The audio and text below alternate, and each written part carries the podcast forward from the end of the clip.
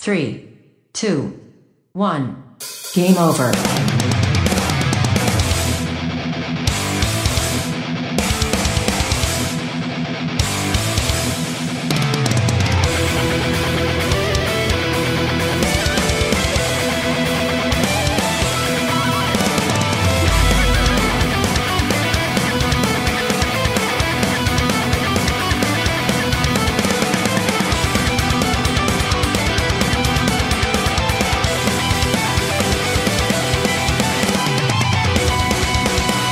Cuando son las 10 y 9 de este sábado 4 de abril, os saluda el equipo aquí presente, Geco, Alex Llopis, Javi Gutiérrez, eh, Tony Temorro, Mari Puello, Volcano y servidor de ustedes Isaac Viana al programa 711 de Game Over, el programa de los videojuegos de Radio Spy que emite desde su casa.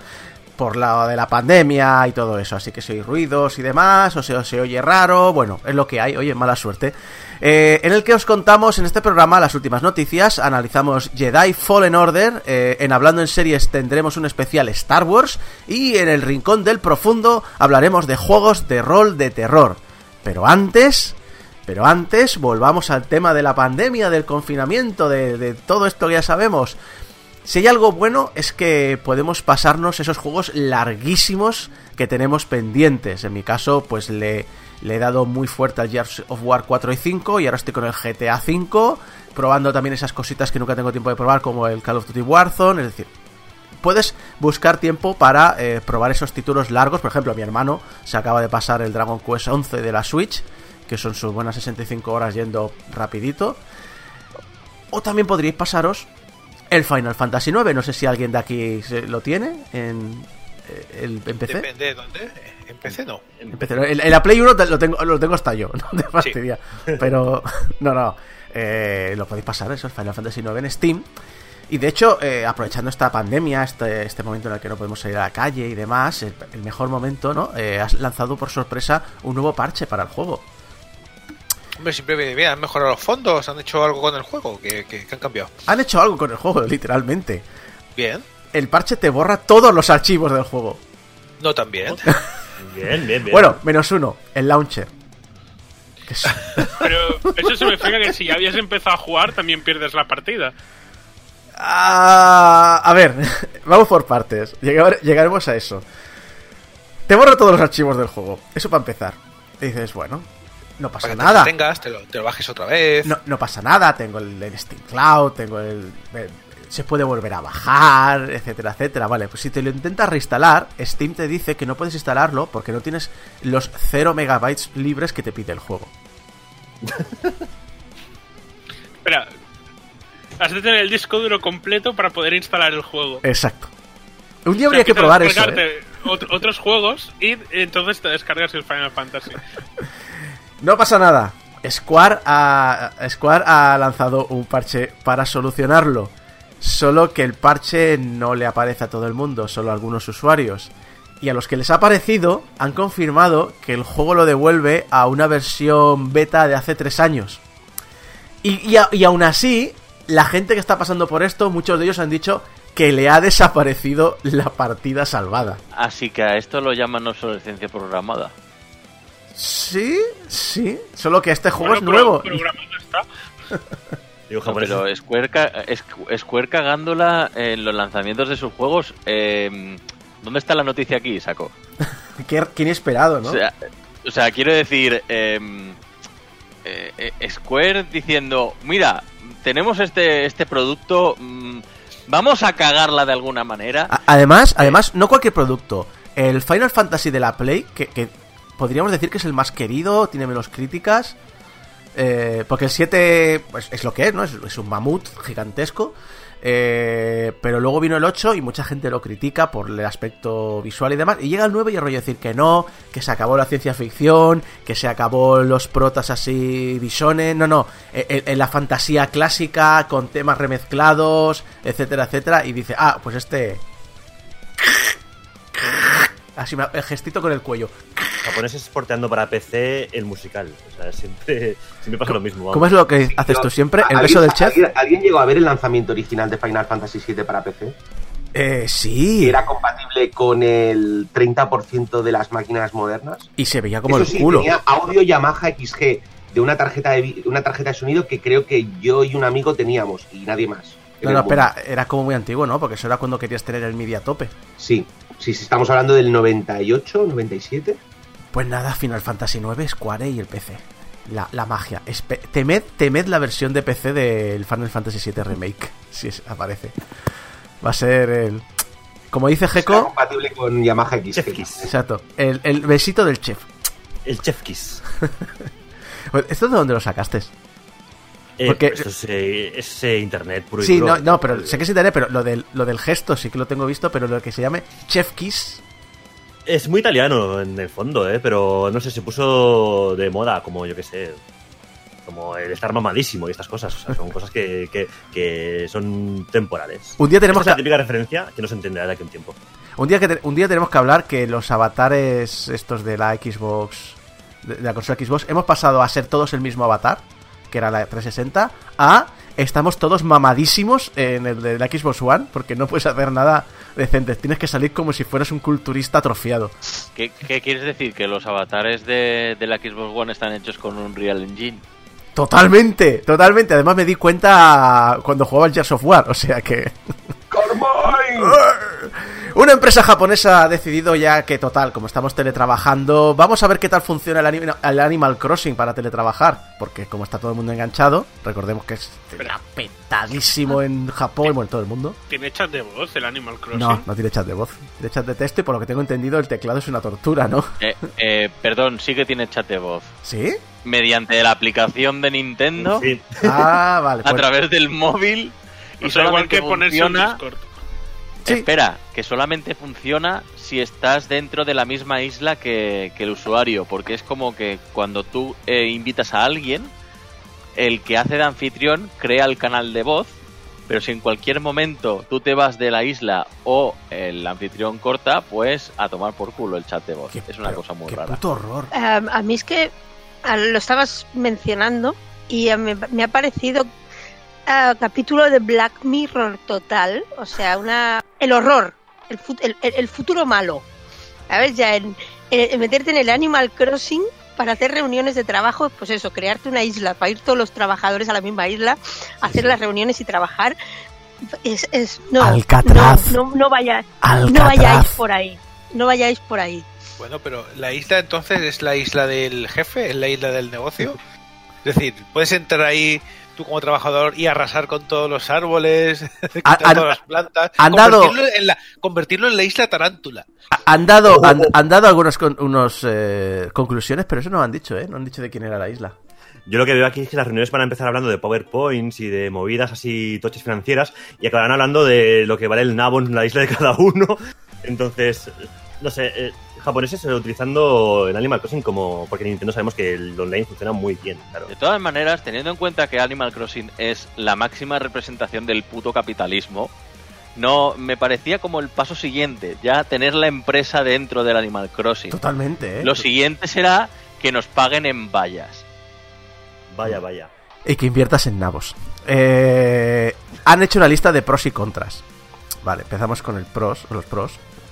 Eh, comparados con otros programas de chat, eh, Animal Crossing es mucho más divertido de usar. Hombre, sí. Bueno. Es- eh, eh, ¿Sabes cuál es el siguiente pro? Mm, ¿Los nabos? No, no, no hay más pros. Es el único pro El, que eh, el olor, de- el olor de tus compañeros de curro. No, no, no, no hay más pros, no hay más. No hay, no hay nada más positivo. Ah, Hay que decir una cosa en favor del chat, que creo que era, era una empresa japonesa esta la que lo están haciendo, Sí. No he conseguido encontrar Eh, el nombre eh, de la empresa. Sí, eh, una de las cosas positivas del chat en Japón, que para ellos, al, debido a su sistema de caracteres Sí. y de kanjis, los chats, ah, eh, es decir, se pueden apurar mucho más que nosotros.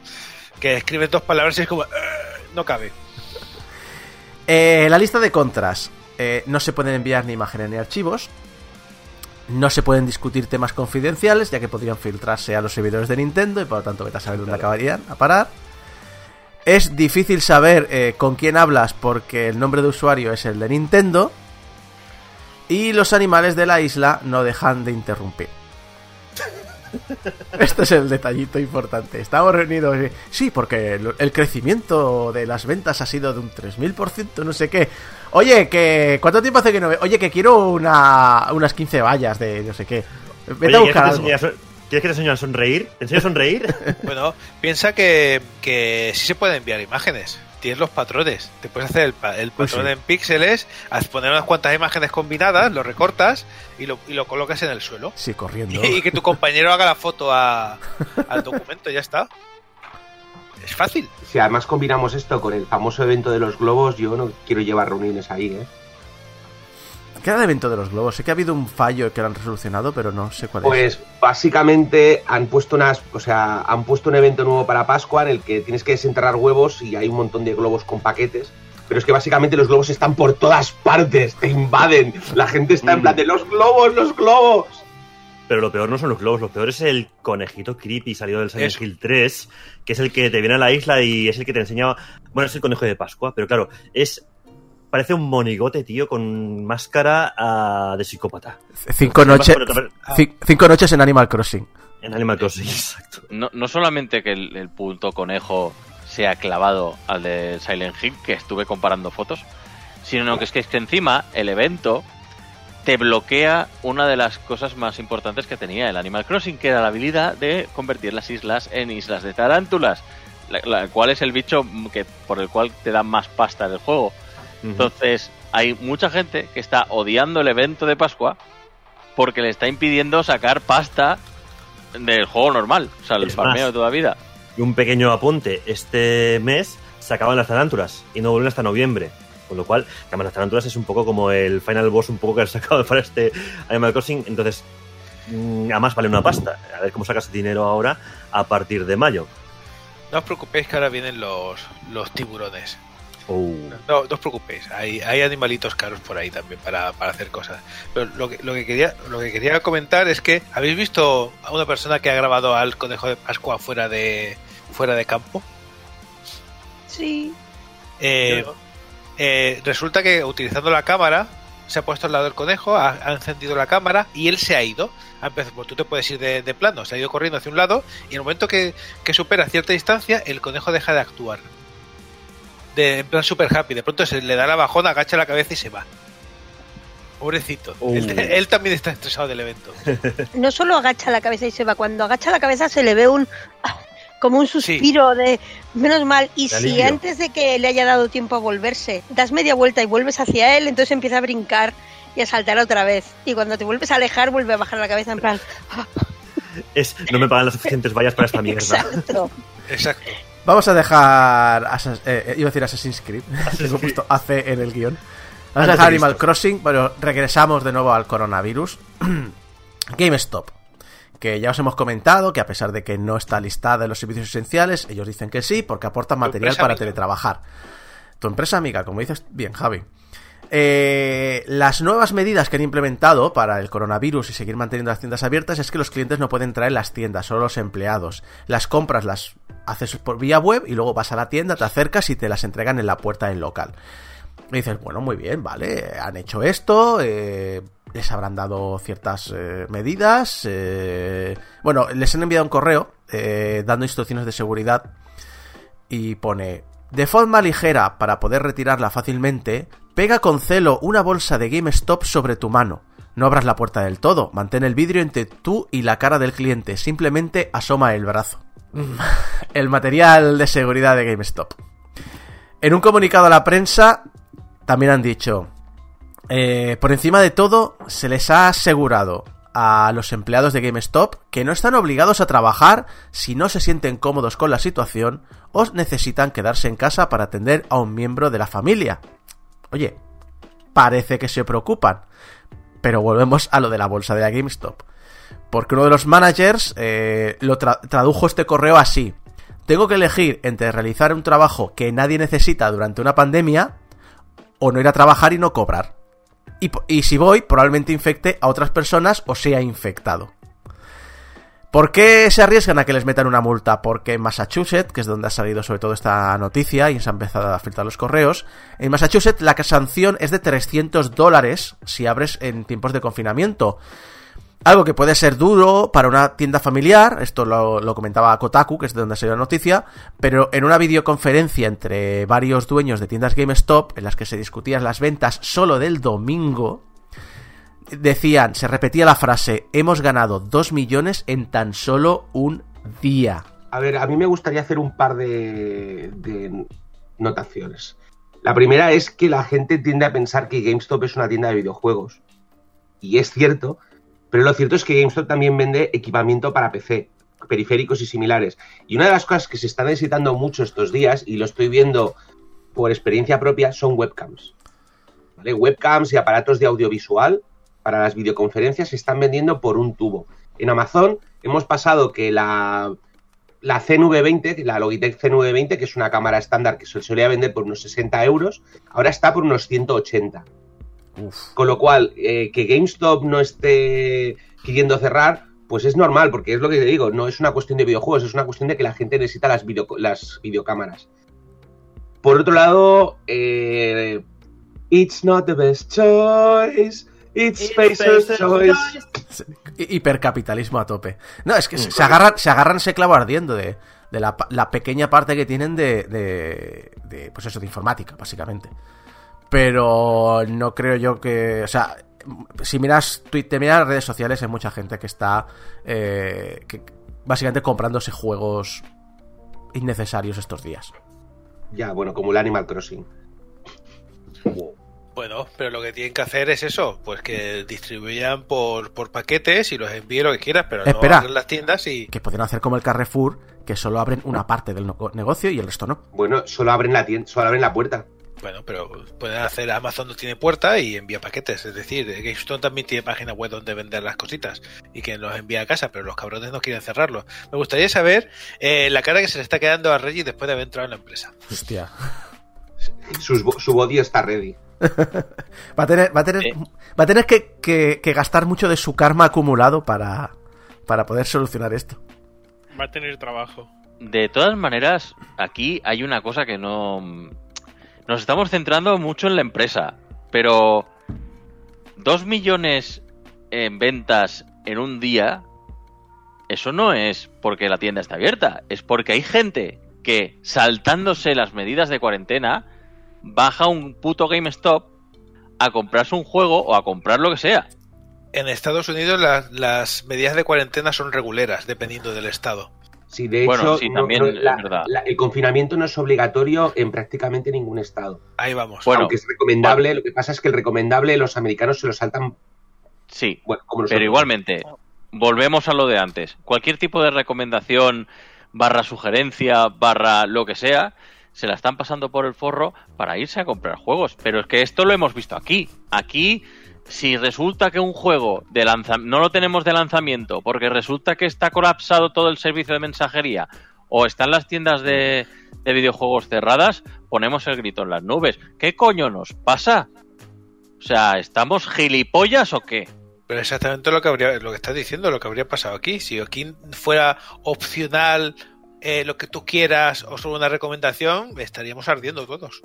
A mí me ha gustado el último John Oliver, que básicamente está hablando sobre toda la, de todas estas personas que dicen, pero es que nadie piensa en la economía y lo que se resume, resume es la versión más resumida, porque podéis ver el vídeo para ver todas las consecuencias, pero la versión más resumida es, no, se, no tenemos que elegir entre, oh Dios mío, eh, nos salvamos, pero la economía se va a la mierda, o oh Dios mío, salvamos la economía, aunque morirán algunas personas. No, solo puedes elegir entre, o la economía se va a la mierda, pero nos salvamos bastantes, o la economía se va igualmente a la mierda y además tenemos decenas de miles de muertos. Y eso es lo que la gente no quiere entender.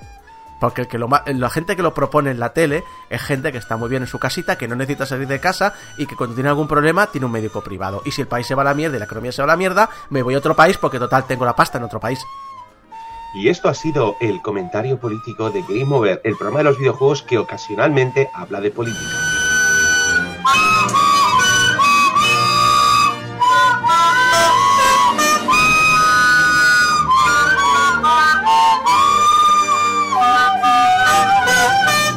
No, no, es al revés. Es el programa de política que ocasionalmente habla de videojuegos. Esto era porque nos han pedido por Twitter que pongamos el, el himno socialista y hay que ponerlo. De hecho, deberías, todo este trozo de fondo tienes que poner el himno socialista cuando lo edites. Eh, Pasa- pasemos- mira, ¿queréis que, que- que- que- que sacar el socialismo de la gente? Bueno, espera. por favor! eh, solamente un, un apunte. En mi isla del Animal Crossing tengo como himno el himno de la URSS. Eh, está compartido por, por Twitter, es maravilloso. El, el que la gente además lo canturrea. Es, es como. eh, eh, De hecho, yo lo pondría ahora en el programa en vez del himno socialista. Bueno, o sea, poner el himno socialista, pero bueno. Pero una pregunta. Si en Animal Crossing todo el mundo canta el himno socialista, ¿es eh, el, el- evasión en la granja? a Tony le ha dolido. Estoy viendo por la webcam que a Tony le ha dolido.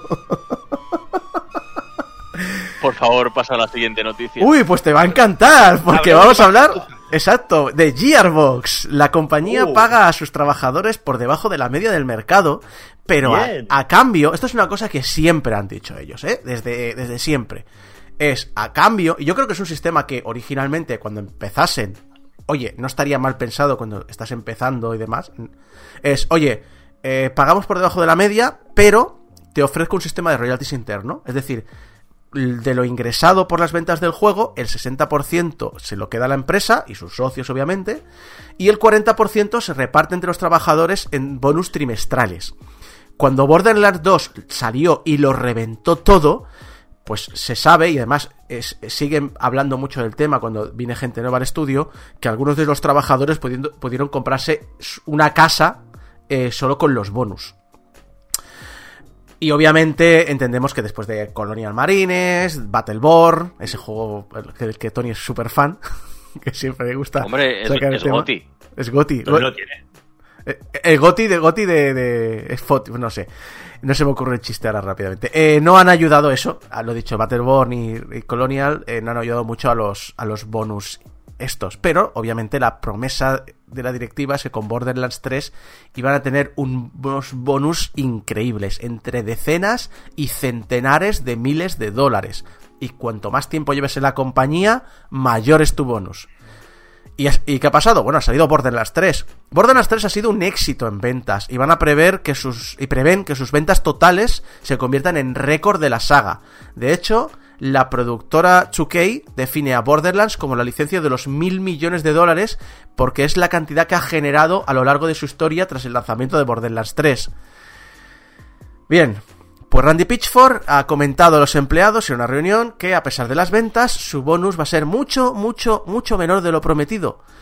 Lo excusó en que el juego ha costado más de lo esperado, que la empresa ha crecido, porque ha abierto un nuevo estudio, y que sus cálculos estaban mal diseñados. Ah, y que además hay que esperar a que 2K les pague los royalties, pero el contrato que tienen firmado especifica que no es que tengan que esperar a que reingresen al menos lo que ha costado el desarrollo del juego, que son unos 90 millones de dólares. Es que también se incluye el coste de los DLCs, es decir, en un total tienen que ingresar 140 millones de dólares antes de que 2K empiece a soltar la pasta a Gearbox. No pasa nada. No pasa nada, porque Randy, como buen em- jefe, preocupado por sus trabajadores, ha comentado que aquellos, al igual que GameStop, aquellos trabajadores que no estén contentos con el sistema de royalties de la empresa, pueden marcharse. Hay que mirar también porque la prensa a veces toquetea estas cosas de la cara y la cruz. Sí, ha no- hecho esto. No he, querido, no he querido ir mucho más allá sobre esto por, por, por lo mismo, porque se busca siempre al- a, la cabeza de turco, pero, pero Randy lleva muchos años, ¿eh?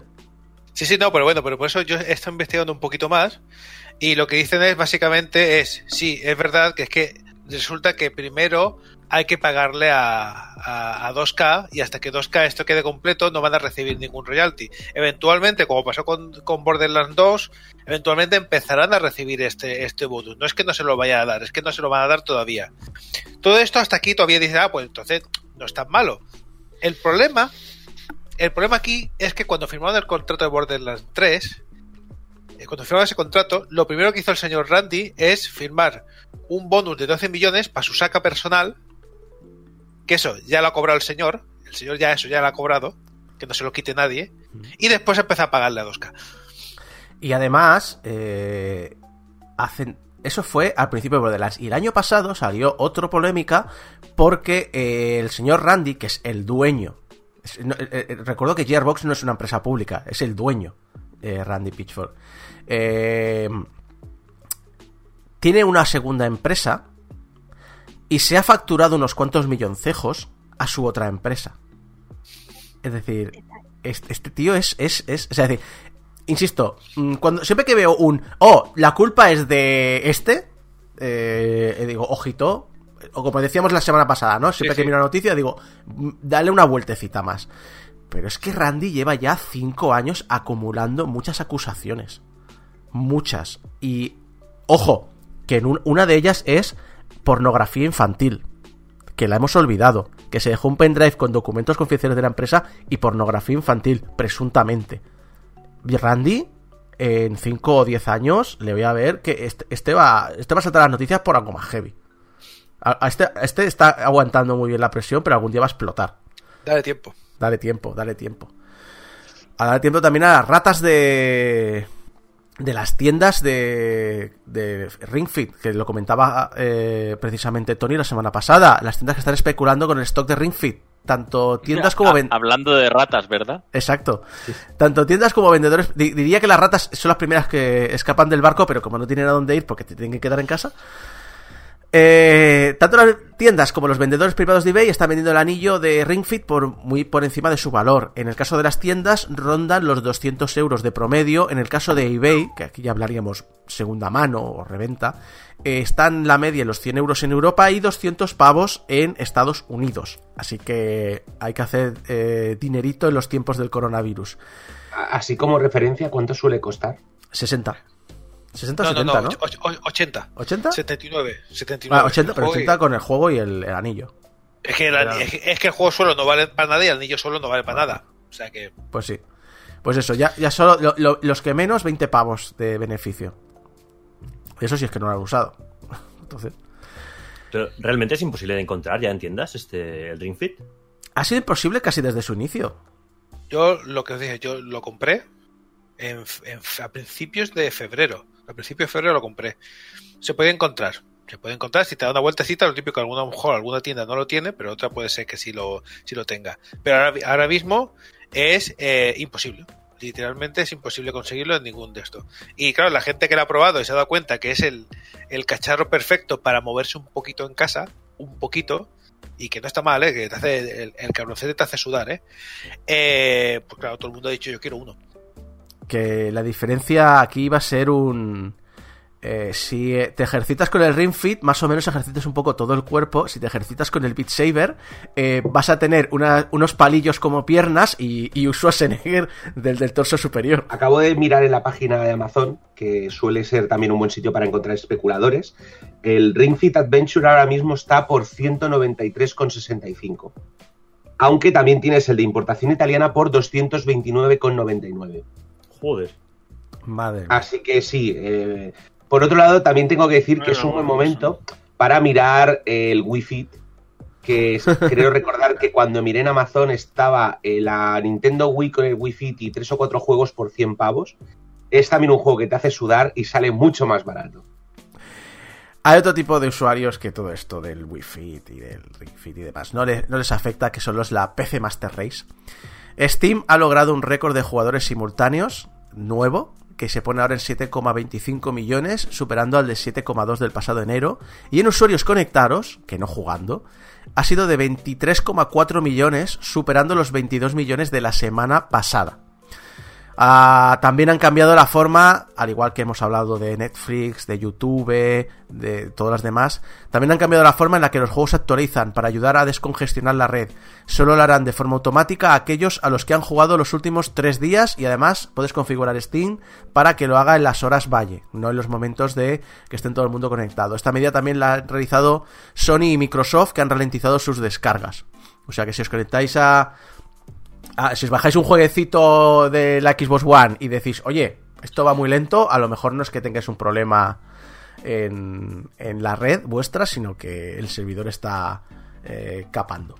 Eh, lo que digo yo, si han bajado la velocidad de las descargas de Sony, ¿cuánto tardas ahora? No, mira, hay- hay- ¿sabes el, Lo el- hemos bajado, pero, pero, pero ¿cómo que lo habéis bajado? sa- ¿sabes, el, ¿sabes el Twitter de coña de Kaz Hirai CEO?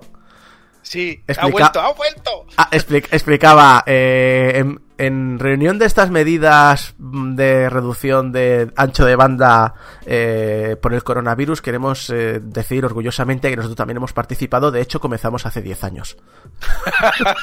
Sí. Por cierto, coronavirus, ya última noticia. eh, Ko- Kojima Productions ha cerrado porque se ha detectado un caso de coronavirus. El emple- Hay que decir una cosa, que yo al principio pensaba, hombre, eh, ¿qué hacía la gente trabajando en la oficina? No. Eh, este empleado trabajaba desde el día 20 de marzo en su casa, no ha tenido acceso a la oficina o a sus empleados. Pero, aún así, por si acaso, la, la empresa ha decidido cerrar temporalmente las oficinas, hacer limpieza general y obligar a que todo el mundo teletrabaje. También han dicho que tomarán otras medidas que sean necesarias para evitar la propagación del virus, pero no ha indicado cuáles. Sí, yo sé cuál es. ¿Cuál es? además, te- te- además que me acuerdo que salió la noticia y te lo tuve que escribir, te lo tuve que mandar por WhatsApp. Bueno, aquellos que hayan jugado al Metal Gear Solid 5 saben qué Oh. medidas son.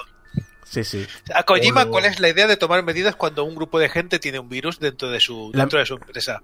Claro, un, un virus que te afecta a la garganta. Sí, La visión Bueno, 43. La visión 43, por si alguien lo duda, lo podéis buscar en, en, en YouTube. A esos también los confinaron en un sitio. sí. El- eh, Y le, dieron un, y le dieron un trato personalizado. En el edificio de cuarentena, sí. Kingdom Hearts. Otro, otra licencia que habría que también poner en cuarentena. Kingdom Hearts está a la espera de su próxima entrega para móviles, pero. que es Dark Road. Pero ahora, Tetsuya Nomura ha anunciado dos juegos más. Dos juegos nuevos más. Sin contar el de móvil. Sin contar el de móvil. Solo sabemos, lo único que se sabe de estos dos proyectos es que lo llevan dos equipos diferentes y que uno está a puntísimo, a punto de ver la luz.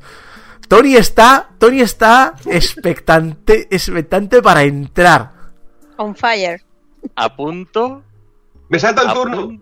A punto, hijo de puta. ¿A punto de cuándo? O sea, ¿en 2025? ¿En 2030? ¿Qué es a punto para ti? O sea, por favor, dímelo. A ver, es- esto es como... eh, el confinamiento aquí en España se va retrasando, cada 15 días se va alargando. Es como decir, venga, va, que dentro de poco sale. Ay, no, que lo retraso, ¿sabes? Pues esto es lo mismo. Nomura, hijo de puta. Ya está, esta es toda mi aportación por el tema. o sea, tu, tu- tu única aportación de Kingdom Hearts cada semana que hablemos de la saga es Nomura hijo de puta, ¿no? Correcto. De hecho, yo haría la sección Nomura, hijo de puta. Y ya es junto a esto y eh, ¿dónde está mi puto bayoneta de Fran? Sí. Lo podemos alternar Yo creo cada que serían las dos secciones fijas de Game Over. Yo solo quiero decir que después de que saliera el Duke Nukem Forever, acaba de salir el Final 7 Remake, salió el Trico, eh, hay que buscarse nuevos objetivos de los que reírnos. Está bien que Nomura anuncie cosas. Así tenemos cosas para reírnos de aquí a 10 años. Eh, Javi, un, una, o sea, un pequeño matiz. El Final 7 Remake no ha salido entero. Estamos en proceso. Quiere decir, está en proceso. Bueno, también han dicho Solo- que quieren hacer Final Fantasy 7 durante la próxima década. So- Solo, Es tar- que solo- es- solo han tardado 15 años. Perdona, perdona, yo lo dije. Yo lo dije. Esta saga no acabará hasta el 2030 y la gente me tomó por loco. Y ahora, y ahora lo confirman oficialmente. Claro. Una palabra. Shenmue. Otro que ya ha salido. Es que hay que buscarse nueva, No, nueva- no, pero. nuevas metas. Shenmue 3, que es el tercero de cuántos? ¿De siete? No, o sea eh, que. eh, no, no hay un, no hay un número exacto. Eh, Semo originalmente estaba dividido en 20 capítulos. El primer, el primer juego creo que son los tres, tres primeros. No, perdón. ¿Es el primero o el, seg- el primero y el segundo o algo así? Luego hay un cómic que es otro capítulo y luego viene Semua 2 y a partir de ahí pues a la Semua 3 y los que falten. Ah, hay, hay uno de esos de los que no nos reímos lo suficiente. Soporte para mods en Minecraft. Soporte para mods en Minecraft. Eso Lo no- llevamos esperando desde la versión 1.7, que lo anunciaron en la 1.7 hace ya ¿Sabe- 6 años. Sabes que eso no llegará nunca. Recuperando el tema del Shenmue, porque esto me ha hecho gracia. Eh, esta semana, en el típico bot de, de ofertas de juegos, he visto que el Shenmue estaba como a 10 pavos ya. ¿El 3? Y, y el Sí, 3. para Y ha salido hace dos días. O sea, todo, toda la expectación que hubo por el juego en plan de, oh, que lo quiero ya, y ahora ya está a 10 pavos. Por- Y todavía habrá gente que no le habrá llegado la edición especial. Oye, y también hay que decir una cosa. es, es- es muy bonito el hype, pero el Semua es el juego que solo nos interesa. Y, y lo dice alguien que aún no lo tiene. Solo nos interesa a los que lo vivimos. No es, un, no es el juego que te va a traer nuevas generaciones de jugadores a cientos de miles. Una vez que ya ha pasado el Kickstarter y una vez que se ha vendido las primeras copias para la gente que no quería arriesgarse un Kickstarter, ya no tiene mucho más recorrido ese juego. Quiero hacer un Shenmue- haga- Es que hace un Shenmue 4, pero espero que les ha- le haya salido a cuenta el 3. Esperemos. Porque aunque no, una cosa es no quiero atraer a, a público nuevo y otra cosa es venderlo a los nostálgicos y que a lo mejor no haya suficiente Nostalgia. pasta para... Sí, Totalmente. Que recuerdo que hasta la propia mm, Sega reconoció que aunque hubieran vendido un Shenmue a todos los usuarios de Dreamcast, no cubrían. No cubrían costes. Que no, que no hay. y hablando de nuevas entregas eh, veteranas, eh, Calypso Media Group ha anunciado una secuela de Comandos. El juego español de Piro Studios, que ya no es español porque ahora es alemán, porque Calypso compró los derechos y hace un par de años y lo va a hacer un estudio nuevo llamado Claymore Game Studio allá por Alemania. Y recordemos que el, que el remake que hicieron hace poco del Commandos quitaron todos los signos políticos, ergo no hay banderas ni japonesas ni, ni nazis. no solo eso, sino que Calypso ha hecho un trabajo terrible con el remake hasta el punto de que la gente lo que está diciendo es que para esa mierda, puta mierda de remake, bueno, la gente, por ejemplo, yo, o sea, quiero decir, ¿para qué nos vamos a ¿La gente o tú? Sí, las dos cosas, porque quiero decir, no soy el único, pero que, que para hacer esa puta mierda de remake, teniendo en cuenta que el juego original lo puedes comprar en GOG, eh, o al menos lo podías comprar hasta no hace mucho, eh, por la mitad de precio, pues ¿para qué os molestáis? O sea, no, no estáis convenciendo a gente nueva, no estáis trayendo nada nuevo, no es un remake HD ni nada parecido, pues son los mismos putos gráficos, pero con los signos removidos, con lo cual además ni siquiera parece un juego de la Segunda Guerra Mundial, con lo que, no sé, o sea, en plan de Calipso, ¿qué coño estáis haciendo? O sea, volved a Trópico, o sea, porque es lo único que sabéis hacer más o menos bien. Todo lo demás os podéis ir a la puta mierda. Vale, y ya he dicho. El momento de rabia de, de Eh, Volcano. de los creadores la semana pasada de eh, países que ignoraron su- hechos acontecidos durante los años 40, llega alemanes haciendo un juego basado en la Segunda Guerra Mundial. Lo triste- sí, lo triste es que eh, eh, está en la legislación alemana, porque una de las escuelas que tiene Calipso, que decía Calipso, es hemos quitado la simbología porque la legislación no nos lo permite. Mentira podrida, la legislación alemana permite la, la colocación de estos signos en el contexto adecuado. Y obviamente una, un videojuego bélico ambientado en la Segunda Guerra Mundial en, la que matas, en el que matas nazis, obviamente puedes colocar simbología militar alemana de la época. Porque A es ver. perfectamente apropiado. Pero, eh, Abraham, partiendo de la premisa de que la película El, hundimen- el hundimiento se hizo en Alemania, es que ya está. O sea, por eso mismo, que, que no, tiene, no tiene sentido alguno. Si, De hecho, es lo que eso me da la idea de que tengo que hacer el. Hitler se entera de que Calypso ha sacado comandos remake sin, sin simbología alemana. Buena suerte, buena suerte para que no te lo retire la productora. Y una serie de rumores rápidos. eh, el actor de doblaje Jorge Consejo. Me encanta. eh, Es, es un nombre precioso para un actor, ¿eh? Jorge Consejo, ¿qué me aconsejas? Eh, que no te metas en videojuegos. Concretó en su currículum que interpretó a un personaje de GTA 6 llamado El Mexicano, incluyendo captura de movimientos, y que tuvo lugar en 2018. Y a esto se le suma otro currículum de un ex artista de Rockstar que especifica haber estado creando vehículos para GTA 6 entre diciembre del 2017 y abril del 2018. Capcom ha encargado otro gran remake a la compañía M2, responsable del remake de Resident Evil 3, para ser un gran lanzamiento de la compañía del 2022. Es otro remake, pero no será ni Code Verónica ni, ni Dino Crisis. Y yo quiero a mi Regina, yo quiero a mi Dino Crisis, yo quiero matar dinos, eh, yo quiero matar un Dinosaurio Rex con mi con mi pistola. Desde aquí, yo que estoy haciendo ahora la colección de todos los juegos de Resident Evil, que no me hagan remakes de ningún otro Resident Evil. Ya los tengo, ya están en mi colección. Ya tengo eh, el 4, el 5, el 6, el 1, el- eh, ya los ¿Cuán- tengo todos. ¿Cuántas veces? Porque es que cada juego se ha ido remaqueado Por varias veces. por eso lo digo, lo, lo tengo en Play 4. No quiero más remakes porque me estáis jodiendo la colección porque lo voy a tener que comprar otra vez. O sea, no. Di no a las drogas, Tony. Di no a, las, di no a los remakes. Creo que a corto, a corto plazo, como mucho, podría colar uno del Code Verónica, pero a partir del 4, como todavía lo están vendiendo a saco y le hicieron un lavadillo HD, quedan muchos años para que se dediquen a. Va a haber un salto temporal de aquí que vuelvan a hacer otro remake de, de Resident. Y si han dicho Y que el Verónica no lo van a hacer, eh, no, no te preocupes, Tony. Yo, yo haría uno de Code Verónica, que es el que falta porque no lo voy a comprar digital porque y no está en físico, al menos en España. Pero es que además quiero no- notar otra cosa y es que, vale, ahora eh, esto no lo van a ver los de la cámara, lo siento mucho, pero podéis buscar en Google las carátulas, no pasa nada. Tenemos el logotipo del Final Fantasy, digo, del joder, Final Fantasy, del Resident Evil 7, ¿vale? Tenemos el logo del Resident Evil 7, el logo ah, tal cual. Después tenemos el logo del Resident Evil 2. Eh, misma tipografía, mismo estilo y demás. Vale. El 3 igual. Ok. El resto de los putos juegos tienen tipografías diferentes en el logo. Mi TOC no me lo permite. Por favor, hacer al menos una reedición de cambiar las carátulas, cambiar los logos, ponerlos todos igual. Photoshop. Es lo único que pido. Photoshop. No hagáis no hagáis. El remake del juego me la suda. O sea, el mismo disco si lo queréis, pero imprimid que cambiéis el logotipo. Es lo que pido, Capcom. Es lo único que pido. El único que tú necesitas es el remake del Resident Evil Survivor. Ya está. Búscate el Survivor. El Survivor es el remake que usted necesita. Ya está. Mira, si esta gente quieren hacer pasta, ahora que he escuchado a Tony, sacan, sin, sin necesidad de cambiar nada del software, sacan edición especial, todos los juegos y sus remakes con el logo igual en todos, 500 pavos. Y ya verás tú si se hacen de oro.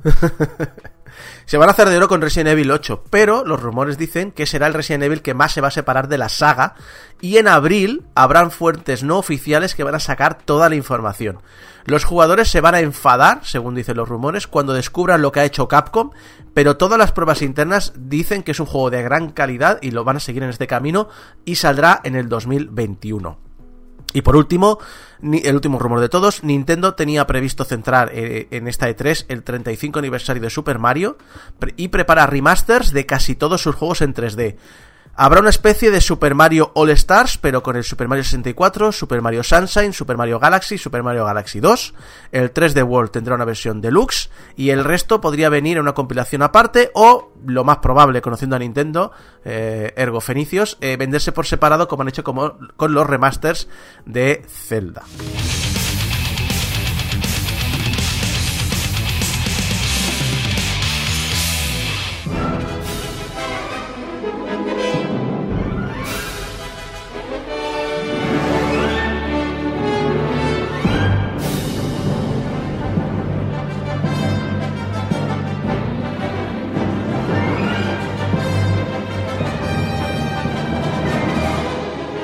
Hace mucho, mucho tiempo, en un programa de radio muy, muy lejano, Pa, pa, pa, pa, pa. Pa, pa, pa, pa, pa, pa, pa, pa. Vale, vale, vale, vale, vale. Suficiente. Stop. Vale, vale. El gato es el fondo, que se calle. Ah, no, que no era esa. ¿Ya o qué? Otra escena. Pa, Calla, Alex, coño. Joder. para papá. Bueno, hemos intentado aquí que como no tenemos, como estamos en pleno confinamiento y no podemos meter una canción en directo de la Guerra de las Galaxias, porque no tenemos los medios para hacerlo, como si esto no se puede hacer en postproducción, pues la podemos cantar de fondo, pero ha sido una puta Pero se, se mierda. ha salido bien, ha salido bien. Mira, para, pa, A ver, para Isaco, papá. No. Esa es la versión de Robot Chicken, ¿verdad? Correcto. Déjame que coja un momento el móvil. A ver. A Deberíamos hacer un directo de toda la grabación de este programa porque es muy divertido.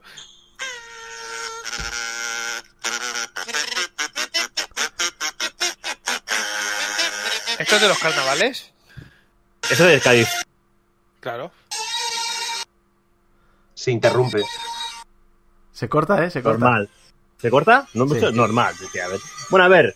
mm, tonterías al margen. No sé si esto suena de fondo o no suena de fondo, pero Como decía, hace mucho, mucho tiempo, voy a cortar esta mierda, que vaya mierda de, de- de- de sketch de, de que nos ha salido. O sea, hace mucho, mucho tiempo, en una galaxia muy, re- muy remota. Ah, no, perdón, ya no toca. ¿no? ¡Cállese, señor mayor! En su cabeza ¿A quién- ah, perdona, por señor mayor, ¿a quién te refieres de todos? A, a todos. A todos. A mí incluido. El caso es que hay otro señor mayor, un señor a que la papada le fue creciendo a la misma velocidad que la cuenta corriente. Este hombre concibió una serie de películas en la- pues, en las cuales rebeldes vestidos de mercadillo y muñecos de trapo se juntaban y le daban pal pelo a un ejército de nazis del espacio, que esto sí que utilizaban simbología. Ah, luego el lado oscuro de verdad vino en forma de mega, de megacorporación y compró la franquicia, dando lugar a una pelea al año con cada vez peores resultados en crítica. Series de vaqueros espaciales que hacen de madre soltera y acogiendo a una base de fans intensita como el café negro de Colombia, e igual de hiperactivos. Eh, que la fuerza y el vodka nos acompañen.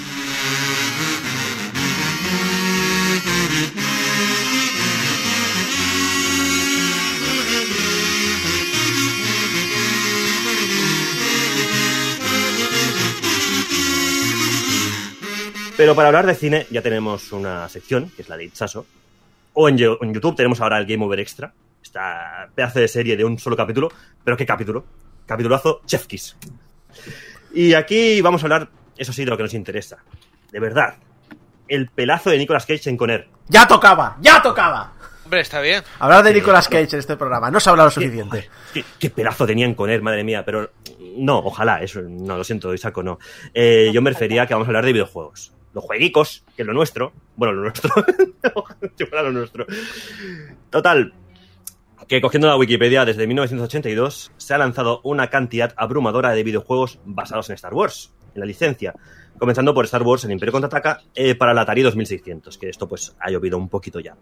Ah, iba a decir que hay una variedad incontable de juegos, pero la wiki, la inglesa, la buena, porque sabemos que la española ni nos tiene, o sea, no es la buena directamente. La inglesa no nos tiene, pero como no nos tampoco lo queremos, pues la wiki de verdad, la inglesa, cataloga, que además me he entretenido en contarlos. ¿No tienes Una otra cosa que de- hacer? No, estoy eh, aquí en casa aburrido, pues digo, ¿qué voy a hacer? Pues voy a contar los juegos que han salido de Star Wars oficiales, ¿vale? ¿Cuántos creéis que han salido así de juegos oficiales eh, de Star Wars? He visto muchos, o sea, 50, 60. A Sí, iba, iba a redondear ahí a unos 60 Ah, largos. teniendo en cuenta que depende de la wiki. Si es la wiki wiki Wild Wild West, pues no. Es la wiki wiki, es la wiki wiki inglesa. Eh, por lo menos aquí es mucho más fiable teniendo que en cuenta que Lucas montó toda una empresa solo para hacer juegos de Star Wars, diría que unos cuantos. unos cuantos. Concreta- concretamente 173 oficiales. Oficiales, ¿eh? Porque, oficiales, ¿eh? 173 oficiales. porque lo- ¿eh? los piratillos, lo de gente de, oye, hago un juego de la guerra de las galaxias. Pero no lo y llamo me esa... con ello, pero no lo llamo Guerra de las Galaxias, lo llamo Oh, de otra no, no. manera. Y, el, y en los 80 probablemente lo llamaban la guerra de las galaxias, con todo el morro. Seguramente, sí, sí. Pero es que, claro, no cuento ni juegos no oficiales, ni expansiones, ni ports, ni remasters, ni DLCs, ni juegos cancelados, que también hay un porrón de juegos Eso, cancelados. Star Wars de Star 1313 siempre en nuestros corazones. Ahí estamos. Pero contando eso sí, eh, y por desgracia, el juego de Kinect, que este sí lo cuentan. Juego Oh, de Kinect, que Hombre, que es súper oficial. Han Solo, Han Solo, Han Solo. Con Han Solo ahí bailando el Waka Waka, no sé qué coño bailaba. Aquí el Han Solo, madre, qué hor- qué horror de juego. Y es que se merece un espacio en algún círculo del infierno, del ocio, pero, pero vamos. Ah, ¿Lo habéis jugado al juego Star Wars? ¿El Kinect de Star Wars? ¿Alguno? No, porque mi Kinect eh, eh, a los dos años decidió morirse automáticamente, se suicidó, dejó de funcionar. Y es una lástima, ¿eh? porque porque estaba estaba muy bien y a mí me gustan los juegos de baile y hubiese estado muy chulo pillarse el Dance Central. Por cierto, nos- una cosa to- totalmente también meta, está pasando por aquí Volcano capturas, bueno, capturas no, la, la carátula de la guerra de las vajillas. ¿Sí? ¿Juego español? Uno de tantos, uno de tantos spin-offs no oficiales de la saga. Pero, pero ojo, de, de, de Aventuras AD, de Dynamic. Sí, sí. De bueno. hecho, creo recordar que es un juego francés que Dynamic portó al castellano. ¿Sí? Ujú. Sí, eh, porque la, la gracia está eh, en que el juego de palabras en francés de la guerra de las, de las estrellas y la guerra de las vajillas es que suena muy parecido en francés. Yo me lo creo porque han salido tantas eh, tantas coñas alrededor. Yo que sé, el cómic de Ibáñez, eh, La perra de las galaxias, que va de una perra, por cierto, de Mortadelo y Filemón. Pero bueno, en fin, ah, me estoy yendo muchísimo. Yo creo que todos tenemos algún juego especial dentro de la saga, al que tenemos mucho cariño.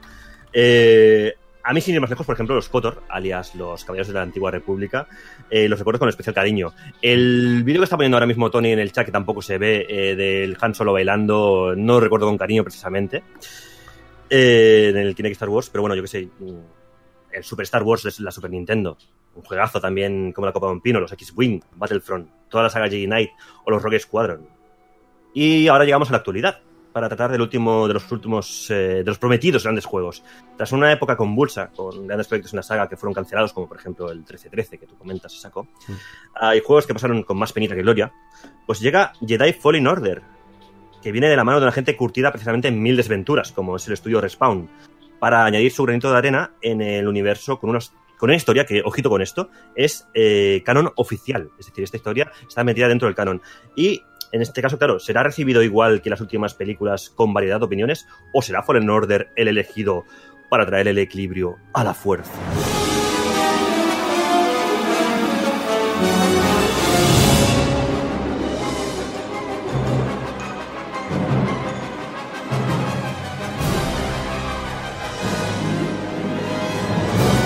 Fallen Order nos cuenta la historia de Cal Kestis, un joven padawan que no pudo completar su entrenamiento y que malvive trabajando de chatarrero despedazando naves de batalla. Ya sabéis, si se lo encuentran, lo- igual lo pueden contratar. Eh, y encima es pelirrojo, que no es que lo diga como defecto, hacia cada uno, pero es que al principio me recuerda mucho, me recordaba mucho a Horatio de CSI. Pero bueno, eso de un Jedi pelirrojo, en fin, es un poco extraño.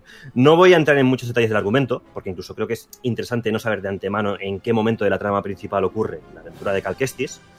Y además así creo que es más interesante para el fan que disfruta con estas eh, sorpresas que los de mí. Pero no lo Aunque- cuando lanzaron el videojuego ya. Bueno, pero si alguien no se ha enterado, mejor que no lo sepa. Aunque bueno, conforme vas avanzando la historia, Alex, ah, te lo vas a ir imaginando enseguida. Lo digo Di, di, porque yo ya daba por hecho la, el- la ambientación temporal en la que estaba por todo el material que salió cuando presentaron el juego. Entonces, no pensaba que fuese algo sorpresa ni. Mm, No especialmente, pero yo soy de la opinión de que cuanto menos sepas de una historia, mejor. ¿vale? Entonces, yo te doy unas pinceladas y el que le interese el juego, pues, eh, y más si es fan de Star Wars, lo va a ubicar de hecho enseguida. Ah, porque además estamos hablando de que es una época en la cual los Jedi son perseguidos a, a- muerte. ¿vale? Bueno, hay, de hecho hay varias hay varios mm, periodos temporales en los que esto pasa ¿eh? en, la, historia de lo que es el timeline de Star Wars. Pero bueno, digamos que como es una historia en la cual pueden salir personajes, que eso sí que se ha visto en muchos trailers, que salen en películas y series, pues es normal que te lo puedas ubicar fácilmente. Pero bueno, yo de mi boca no, lo voy a comentar, pero bueno, es fácil de deducir, ¿vale? Eh, ante todo, lo que quiero comentar es que la historia de Fallen Order es totalmente spin-off. Aunque sea canon, es totalmente spin-off.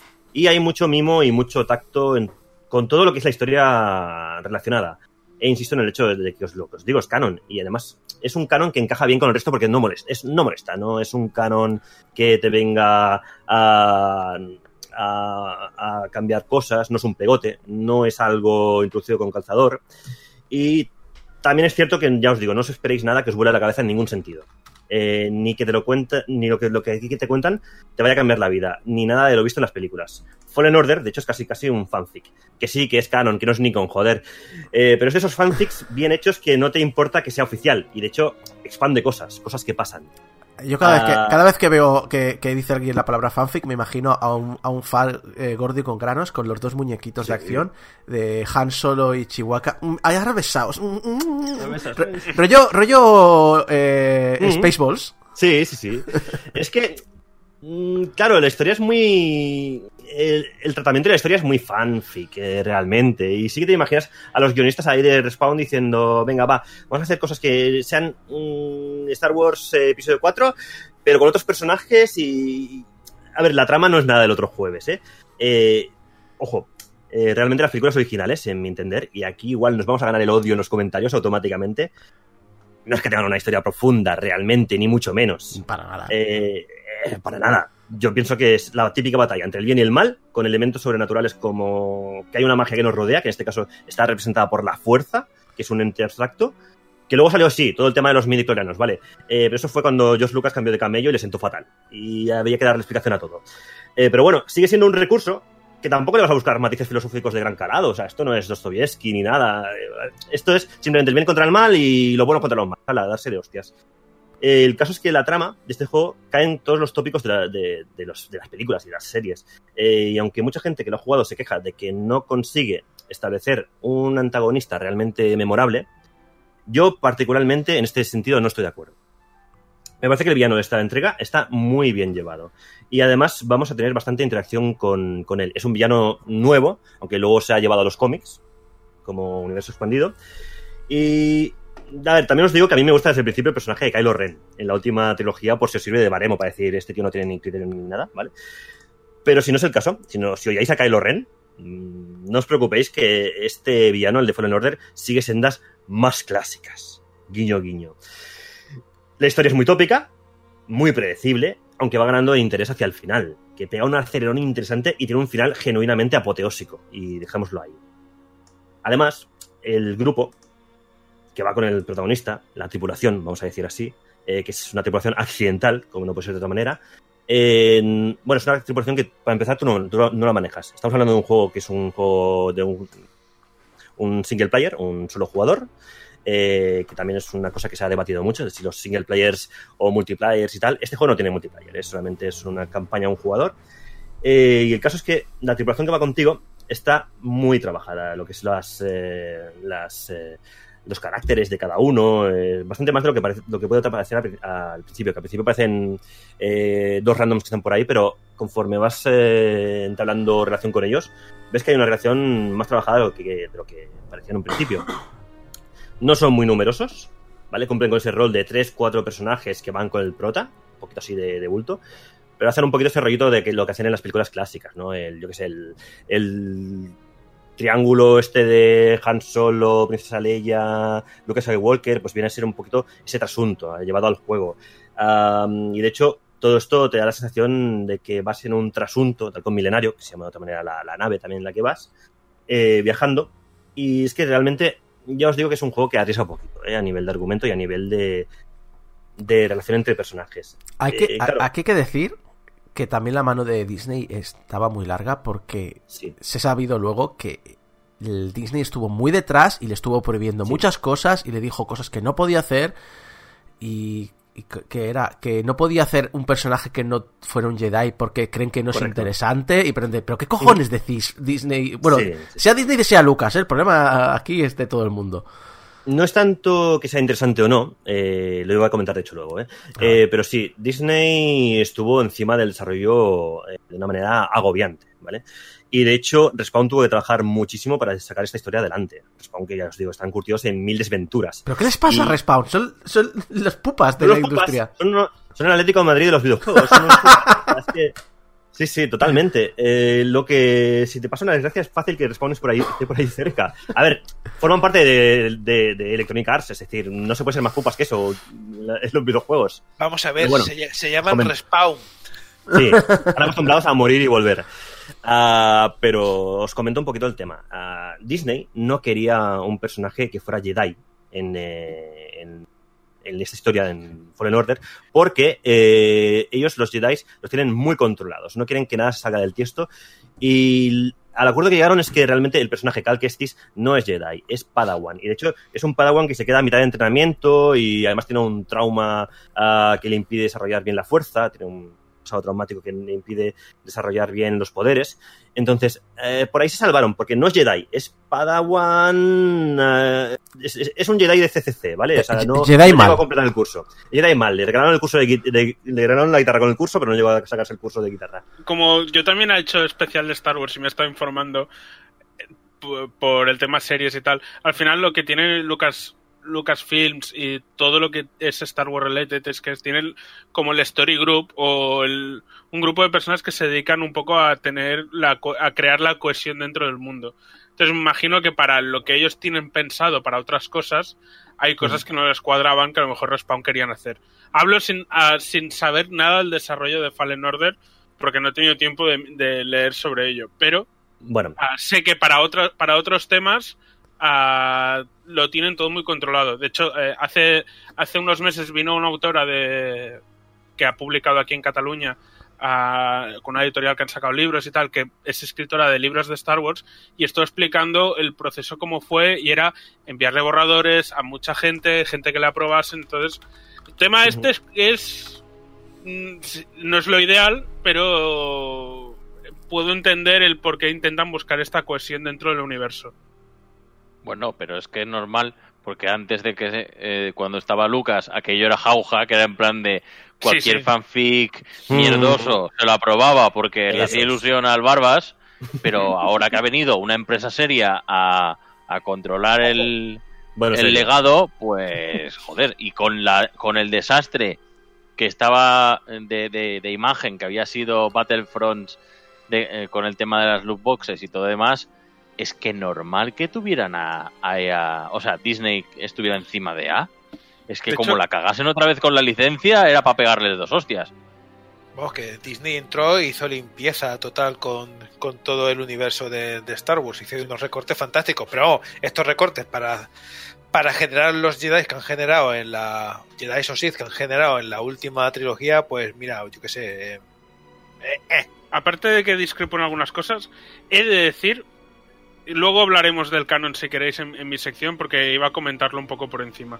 Pero yo no estoy tan en desacuerdo con lo que ha hecho Disney, solo que ahora hay que dejarles tiempo también. Yo creo que es una discusión para otro momento, porque Bueno, si no, sí. Podemos aquí lo horas. hablaremos luego.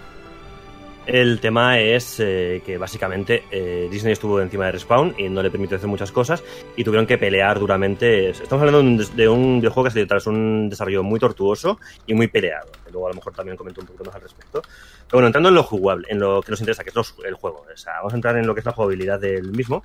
Que de hecho, en este caso, en Respawn, en Respawn, perdón, en Fallen Order pasa una cosa y es el caso de la habitación cerrada. Bueno, no, esto parece un poco detective Conan. El caso de la demo que engañaba sería más bien. Eh, ¿Sabéis esos casos de demos que enseñan un juego que luego no es así? Y me estoy mirando, estoy mirando muy fijamente mi carátula que tengo ahí en el armario de, una tontería de Brutal Legend. ¿Vale? Ah, la demo o vídeo que enseñó en el, se enseñó en el E3, que además mostraba la primera pantalla, digamos, de la primera fase, nos enseñó lo que parecía ser un, un Uncharted en Star Wars. ¿Vale? Es de hecho Uncharted en el espacio. Ah, y la gente lo flipó mucho, yo incluido.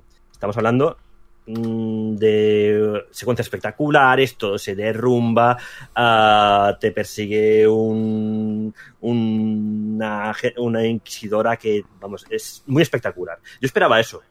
Y el juego no es así. No, bueno, no solamente es eso, hay secuencias así, pero no es eh, un Uncharted. Lo primero que tenemos que destacar del juego es que estamos ante un Metroidvania. Un Metroidvania 3D muy pulido, pero es un Metroidvania 3D puro y duro. Ah, y no quería decirlo porque parece coña. pero es que es un Dark Souls.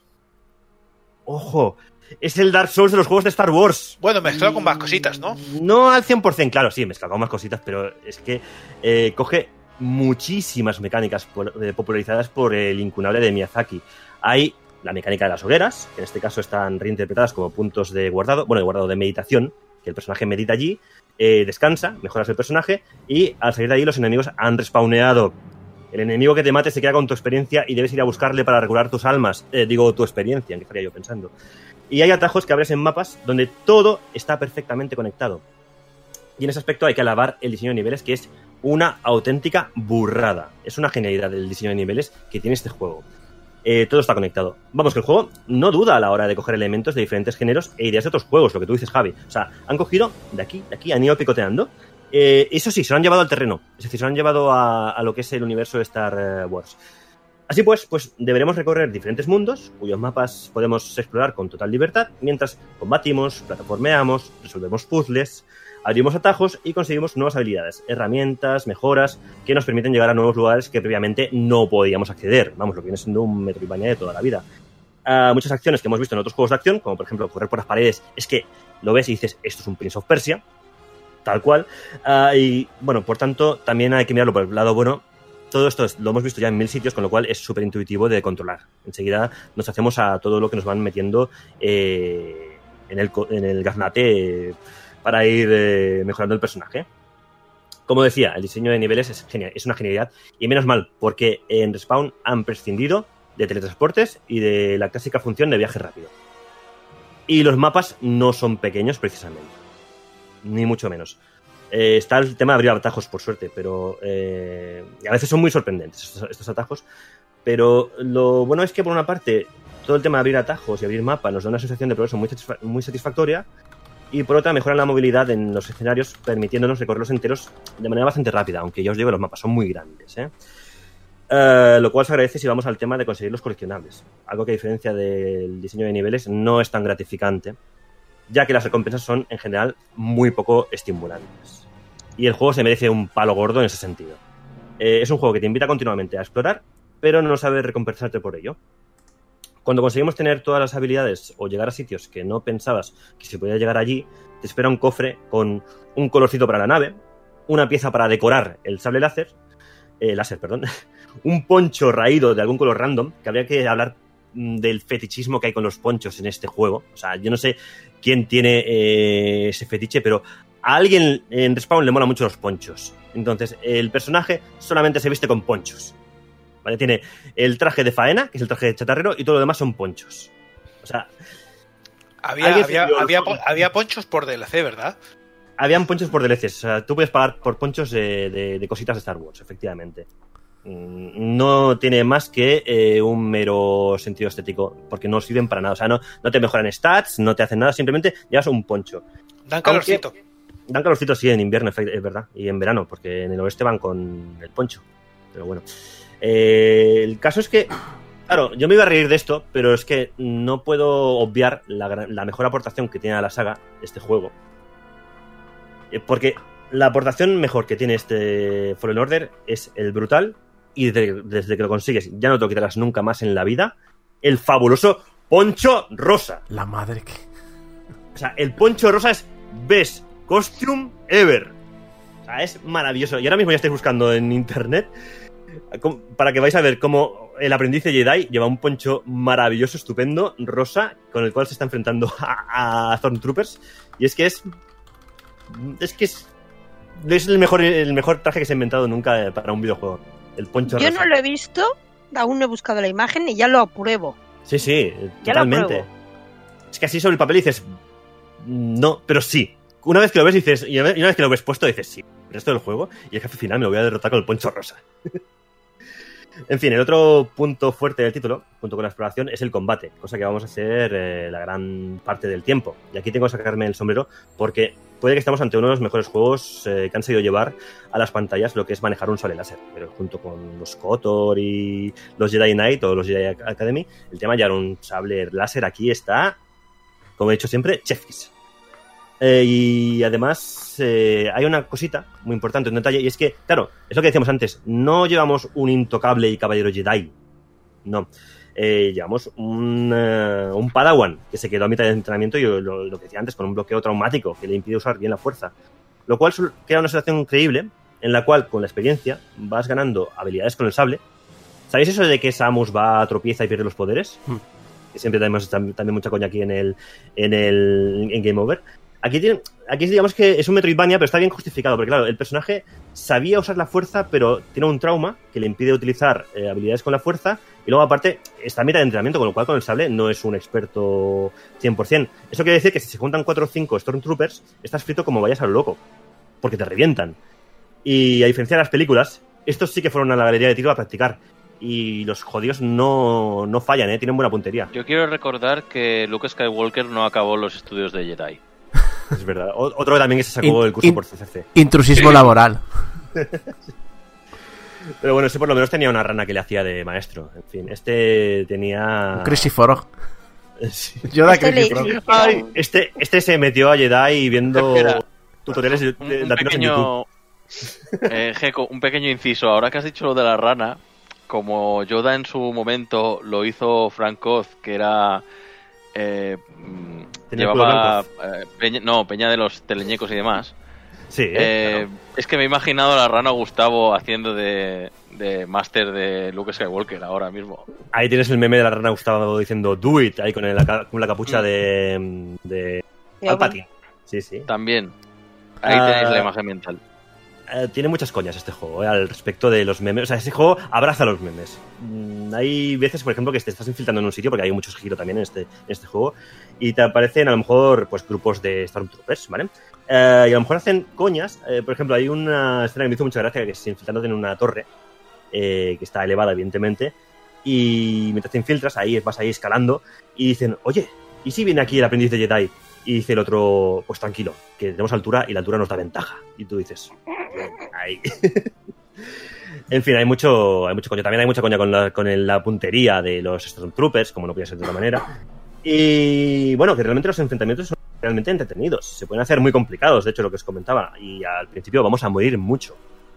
Bastante. Hasta que vayamos mejorando el personaje y haciéndonos un poco con el juego, eh, moriremos bastante. Y de, hecho, a ver, eh, podemos hacer lo típico, devolver tiros con el sable láser, que eso estará a la orden del día, paralizar a los enemigos con la fuerza, y luego otras habilidades pues, como el clásico empujón, que es catártico, lanzar a los enemigos por barrancos de esta manera, y otras habilidades de la fuerza y el sable que ya iréis viendo, ¿eh? no quiero tampoco estripar mucho, pero destacar lo bien medido que está el ritmo de obtención de nuevas habilidades, eh, mejoras, poderes y herramientas, porque no pasará más de media hora o una hora entre la obtención de uno y de otro, haciendo el abrir zonas en una experiencia que es tremendamente adictiva.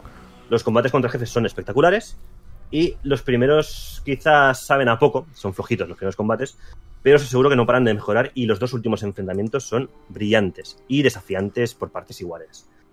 El juego tiene cuatro niveles de dificultad y os recomiendo encarecidamente que juguéis al tercero, que es un poco lo que sería el difícil. Porque los dos primeros son un paseo. O sea, el primero es directamente si solo quieres saber de qué va la historia. El segundo es un paseo por el parque. Y el cuarto es para enfermos depravados. O sea, el cuarto evitadlo como, vamos, como. El cuarto es Dark Souls, efectivamente. Y lo que cambia realmente entre uno y otro es la agresividad de los enemigos y lo que quitan. Que la vida de los enemigos, incluyendo los jefes, no cambia para na- nada. En todo caso, se puede cambiar en cualquier momento. ¿eh? Para la gente que es completista y le importa el tema de los logros, cambiar la dificultad no, no, te, eh, no te cierra ningún logro ni nada. ¿eh? Y os he comentado por encima a la tripulación que va contigo, pero sería un pecado no mencionar al droide del juego, el droide, el droido obligado que tiene que haber siempre en toda entrega de Star Wars, que este, en este caso es BD1, que desde ya es el droide más adorable jamás creado en Star Wars. O sea, es una monada. Y no es que no solamente eso, sino que encima es extremadamente útil. A lo largo de la aventura tiene habilidades, tiene herramientas que con los que te va a ayudar. Es eh, tu compañero, lo llevas al hombro como si fuera un Pikachu, te ayuda en combate y eh, te hace de tirolina y además, por si no lo había mencionado ya, es que es monísimo. No tiene otra definición. Ah, está siempre a tu lado y encima le puedes, eh, lo puedes usar de pistas porque o, le puedes hablar siempre que quieras. Siempre que te atasques sin saber qué hacer, te puede dar la pista. Y, y aquí sean los droides de la última trilogía ser la mitad de útiles que es el BD1, la verdad. Que están ahí, pasan por ahí y hacen cosas de droides. Bueno, de toda la saga. Creo que menos en Rogue One no he visto un androide que me caiga bien. Bueno, Hombre, pero el R2, R2 es muy útil. Pero es útil. Caerá mejor o peor, pero es útil. Exacto. Eh, R2 el me queda indiferente. recompensas de Mandalorian. No he visto Mandalorian, ahí no puedo hablar. También, también. Ah, Ese, ese está muy guay. Bueno, los que vean el DeLorean, pues que, que lo comenten, pero por lo demás, yo es que tampoco he visto todavía Mandalorian, a ver si ahora día. De hecho, creo que como Alex nos va a hablar de ello, pues igual me entran ganas. Pero en fin, ah, sin embargo, ¡spoiler! Uno de esos puntos más débiles del juego, y más viniendo de donde viene este, este juego, lo tenemos en el apartado gráfico, que no es que sea malo, sino que es simplemente correcto, en lo puramente técnico. Con unas animaciones que a veces pues, pueden resultar un tanto extrañas, con muchos bugs. Este juego tiene muchos bugs. Se ha ido parcheando con el tiempo, porque ya tiene unos cuantos meses el juego, pero sigue habiendo muchos bugs. Y unos modelados que no sorprenden. Y cuando lo hacen, es que cuando lo hacen es para mal. Sea, eh, en el caso de los bookies, Dios mío, los, los, los bookies. No sé si habéis visto alguna captura por, eh, por No, no, Twitter o por las redes. Los, he visto. ¿Cómo, cómo, cómo han podido salir tan feos, tío? No lo sé, pero los bookies cuando los ves dices, ¡ay, Dios mío! Relacionado con el resto del juego, es como, pero tío, estos están muy feos. El juego, Son- ya te digo, son, son técnicamente... bookies de Play 2. Sí, tal cual. O sea, técnicamente no es la gran cosa, aunque tiene postales. es- o sea, está bien, ¿vale? O sea, es, es aceptable. Pero los bookies es que somos. O sea, es en plan, son perros mojados mal, ¿vale? Que dicen, por favor, matadnos ya, que estamos sufriendo. Es que. Es horrible. Cuando, o sea, si veis capturas de los bookies, vais a gritar de horror, os lo aseguro. Ah, bueno, yo cuando vi los bookies por primera vez en el juego dije, ¿pero qué me estás container? Ah, son, la historia. son disfraces cutres de Amazon de Yeti. Tal cual. No, no, sí, es que, es que, ¿sabes? El Buki es lo que ves en, el, en la película y luego lo que te lleva por Express, tal cual. Ah, en fin, eh, los Bookies de este juego, madre mía. La historia de Fallen Order, eh, la metahistoria, es la de un desarrollo convulso y acelerado, lo que os comentaba. Spawn reconoce que las fechas hicieron que el estudio tuviese que darse mucha prisa para salir en Navidades de 2019 y que si hubiesen tenido un poco más de tiempo hubiese sido mejor. Vale, lo típico de haber dejado un poquito más en el horno. se nota que lo comentan aquí por el apartado técnico, y es que la culpa seguramente la podemos achacar a esa distribuidora que, como no, ya lo hemos dicho antes, es EA, que como todos sabemos es el mal encarnado, el auténtico lado oscuro, el reverso tenebroso de los videojuegos. Así que, bueno, es EA, no, EA haciendo cosas de EA. Por lo demás, es un juego 100% disfrutable. A pesar de, de- ello, ya os digo, a nivel artístico es una delicia. ¿vale? Pues, aunque a nivel gráfico sea mm, aceptable, a nivel artístico es alucinante. Y a nivel de sonido, tenemos la partitura que está basada en las composiciones de John Williams, como no puede ser de otra manera. Aunque hay temas propios, pero hay otros que, claro, están extraídos directamente de las películas y cuando suenan en momentos clave de la historia, es que dejan los pelos como escarpias. Es que, claro, ahí lo tienen todo ganado con el sonido. Y luego, aparte, pues tienes el apartado sonoro que eh, tienes que cada blaster o cada sonido de sable se reproduce exactamente igual que en las películas. Y eso para un friki es ASMR, ASMR, ASMR, ¿sabes? La, esto de que te hablan así suavemente, pues eso es sensual, es una ASMR para frikis. Y hay que decir que, que está doblado al castellano de manera muy profesional, manteniendo el cast de voces, y esto es importante, de algunos personajes clave que salen en, en cine y en series. Aunque si lo podéis disfrutar en inglés, mucho mejor. Y es mi consejo sin entrar en más detalles.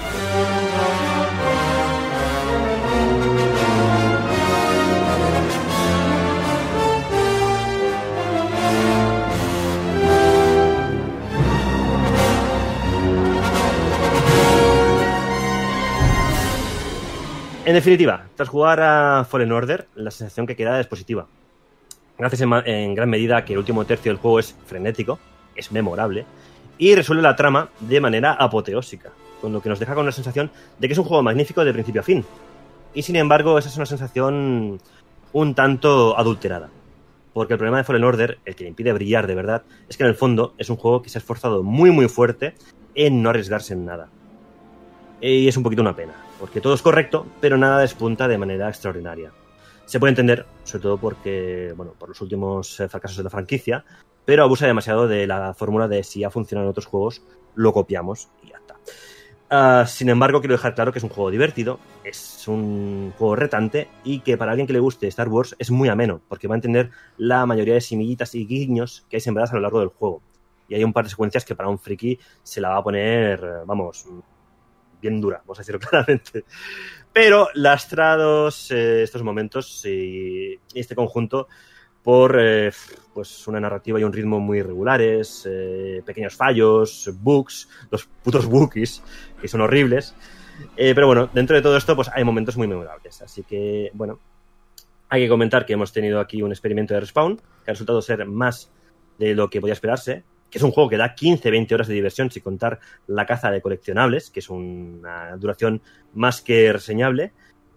Y bueno, por lo menos se nota que en Respawn se han tomado en serio este proyecto, mostrando en todo respeto un. Perdón, en todo momento un respeto que este maravilloso universo necesitaba y merecía. Así que, como diría el maestro, valoración nuestra es. Recomendable. It's nothing a little music can't help. Rockin', rockin' and rollin'. Down to the beach I'm strolling. But the seagulls poke at my head, not fun. I said, Seagulls, mm, stop it now.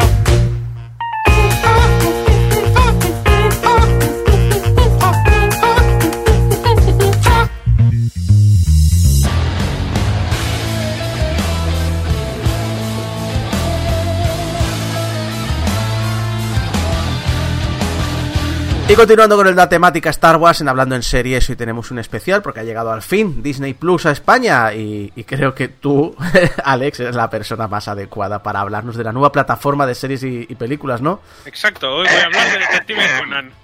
no, ah, en realidad quería hablar de Disney Plus, pero como hoy vamos a analizar el, el videojuego de Star Wars, el Fallen Order, he dicho, pues ya que estoy, hay algo que llevo, que hace meses que quiero hacer y que no me había puesto a escribirlo, que era un especial de Star Wars. Hablando un poco del universo compartido, de las series, de quién está detrás de las series, etcétera. Entonces, aprovechando que en Disney Plus tienes todo Star Wars, y que lo puedes devorar ahora que no tienes que salir de casa, que es lo que estoy haciendo yo, pues creo que es un buen momento para comentarlo. Cuando dices universo expandido, ¿quiere decir que también vas a comentar la, el VHS del especial de Navidad de Star Wars? No, me, corrijo. El canon actual de Disney. Eso es canon, creo. No lo sé. No, el, No, no lo el- es. el- el Nunca VHS, el especial de Navidad nunca ha En sido mi cabeza canon. sí, ¿vale? Ni siquiera cuando Lucas estaba al mando era canon, creo. De, de todas maneras, y saco eso de que, eh, a ver, que no le quiero quitar respetos a Alex, pero eso de que digas de que es la mejor persona de aquí para hablar de Disney Plus es mentira. Bueno, es que es, pero la persona oficial ahora mismo encargada de, de hablar. Es la persona oficial A ver, hablemos de esa maravillosa plataforma que es Disney Plus. O sea, maravillosa. O sea, tienes clásicos como El gato del FBI, ¡Sí!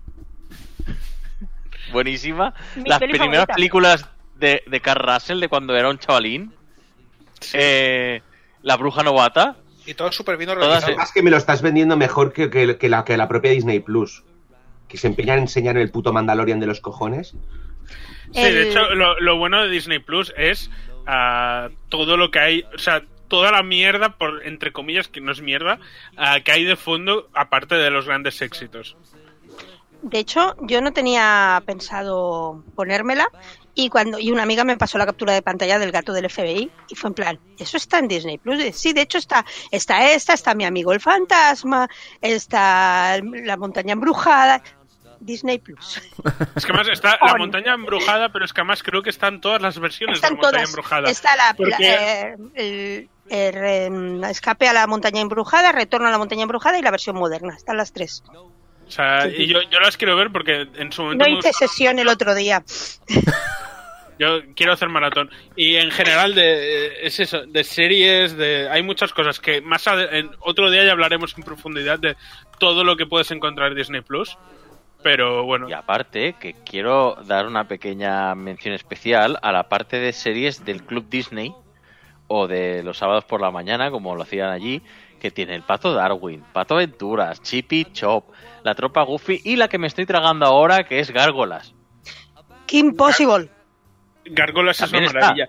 Kim Possible, está la película de acción real, que bueno, no la he visto, pero tengo curiosidad de verla.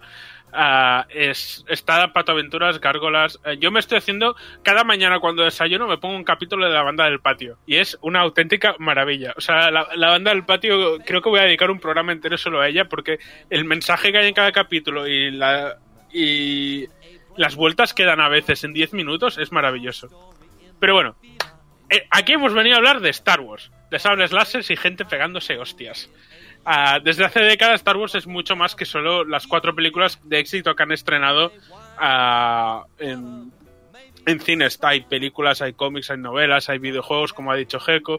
Hay incluso atracciones que forman parte del canon, sobre todo ahora que han estrenado toda una sección en un parque de atracciones que dentro de ahí tienes como una pequeña historia que puedes seguir, hay personajes con los que puedes interactuar. O sea, el- hay un nuevo canon que no es tan eh, creado por Disney, que no es tan extenso como el universo expandido, pero que ahora el universo expandido se conoce como leyendas y se sigue pudiendo visitar y se pueden seguir leyendo leyendo libros ya anteriores publicados, que hay algunos que están muy bien. Tenemos toda la parte de leyendas, que es el canon antiguo, que una cosa bastante curiosa, leyendo entrevistas que comentaban, es que al final George Lucas, al final, aunque aprobaba un huevo de cosas de universo expandido, lo que en su cabeza era canon eran las pelis y las series que estuviese haciendo él. O sea que al final tampoco había tanto. Él, él iba probando, el, él aprobaba los... Él ha probado lo que le iba a dar pasta. Básicamente. Pero no se lo tomaba en serio. Sí que las cosas buenas del universo expandido las aprovechaba y las utilizaba para crear una historia, pero es que había mucha mierda también. O sea, eso era un... He escrito una novela sobre Star Wars porque me apetecía. ¿Puedo poner el sello de, de universo expandido? Sí, claro, tú ponlo. Habían, hay historias muy buenas y de hecho en el nuevo canon se están rescatando cosas. En Mandalorian se han rescatado cosas. En Star Wars Rebels se rescatado algún personaje. De hecho, hay un personaje que me mola mucho que sale en Rebels, del que ya hablaremos. Y eh, yo, en mi opinión, el canon a mí me está gustando lo que está haciendo Disney. Ah, fuera de las películas, porque de hecho la última peli del episodio nuevo ha sido como, bueno, am, se tenía que hacer y se ha hecho y ya está. Para mí, Las Jedi es un buen final a la trilogía de dos partes y ya está. ¿Y qué remedio? a todo esto, antes de entrarnos en la historia del Mandaloriano, que es de lo que quiero acabar hablando, ah, quiero hablar de una de las figuras que está detrás de, de todo esto. Una- uno de los creativos que más ha aportado al universo de Star Wars, aparte de, de George Lucas, y que es lo que seguramente esté dando mucha forma al futuro de al futuro de lo que veremos en la saga, que es Dave Filoni. Dave Filoni es el director supervisor de lo que fue Clone Wars, bueno, de lo que es Clone Wars, que ahora se está haciendo la última temporada, de lo que ha sido Star Wars Rebels, ha dirigido capítulos de Mandalorian y está metido en la en producción en el Mandalorian junto con John Favreau, que ha sido el creador de Mandalorian. Está metido de fondo y es un fan que ha crecido con la saga, es alguien que ha,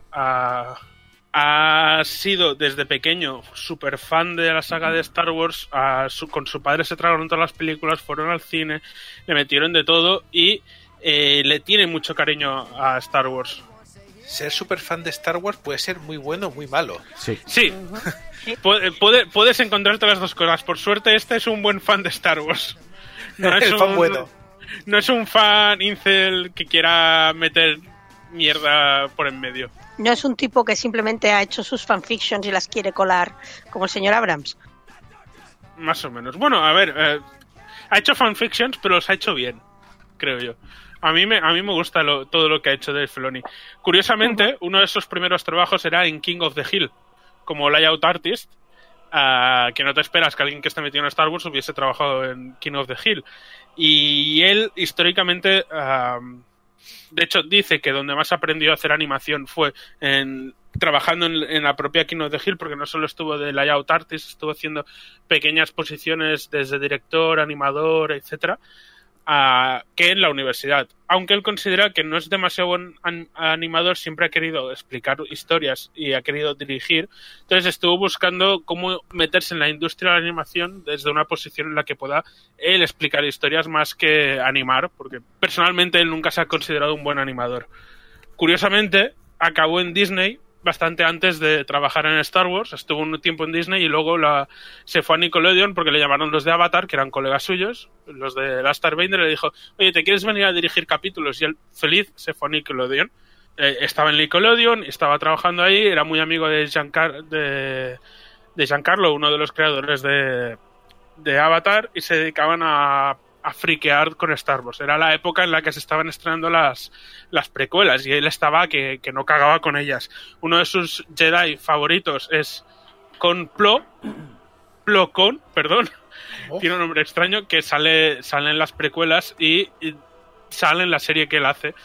Entonces, am, friqueando y quedaba poco para estrenarse La venganza de los Sith, se hizo un traje de complot, su colega se hizo un traje de, del- de otro Jedi, fueron al estreno, estuvieron ahí, estu- estaban con las, se hicieron espadas láser en su casa, se hacían máscaras, estaban todo el día en el garaje. Y uno, y otro, y uno de los trabajadores que había en la serie de, Avatar, que era el Chris Prinows- Prinoski, Prinoski, o como se pronuncia, que es, entre otras cosas, director de Metalopa- Metalocalypse, Oh, uno de los directores barra creadores, porque su productora es un- la productora que, que creó Metalo- Metalocalypse.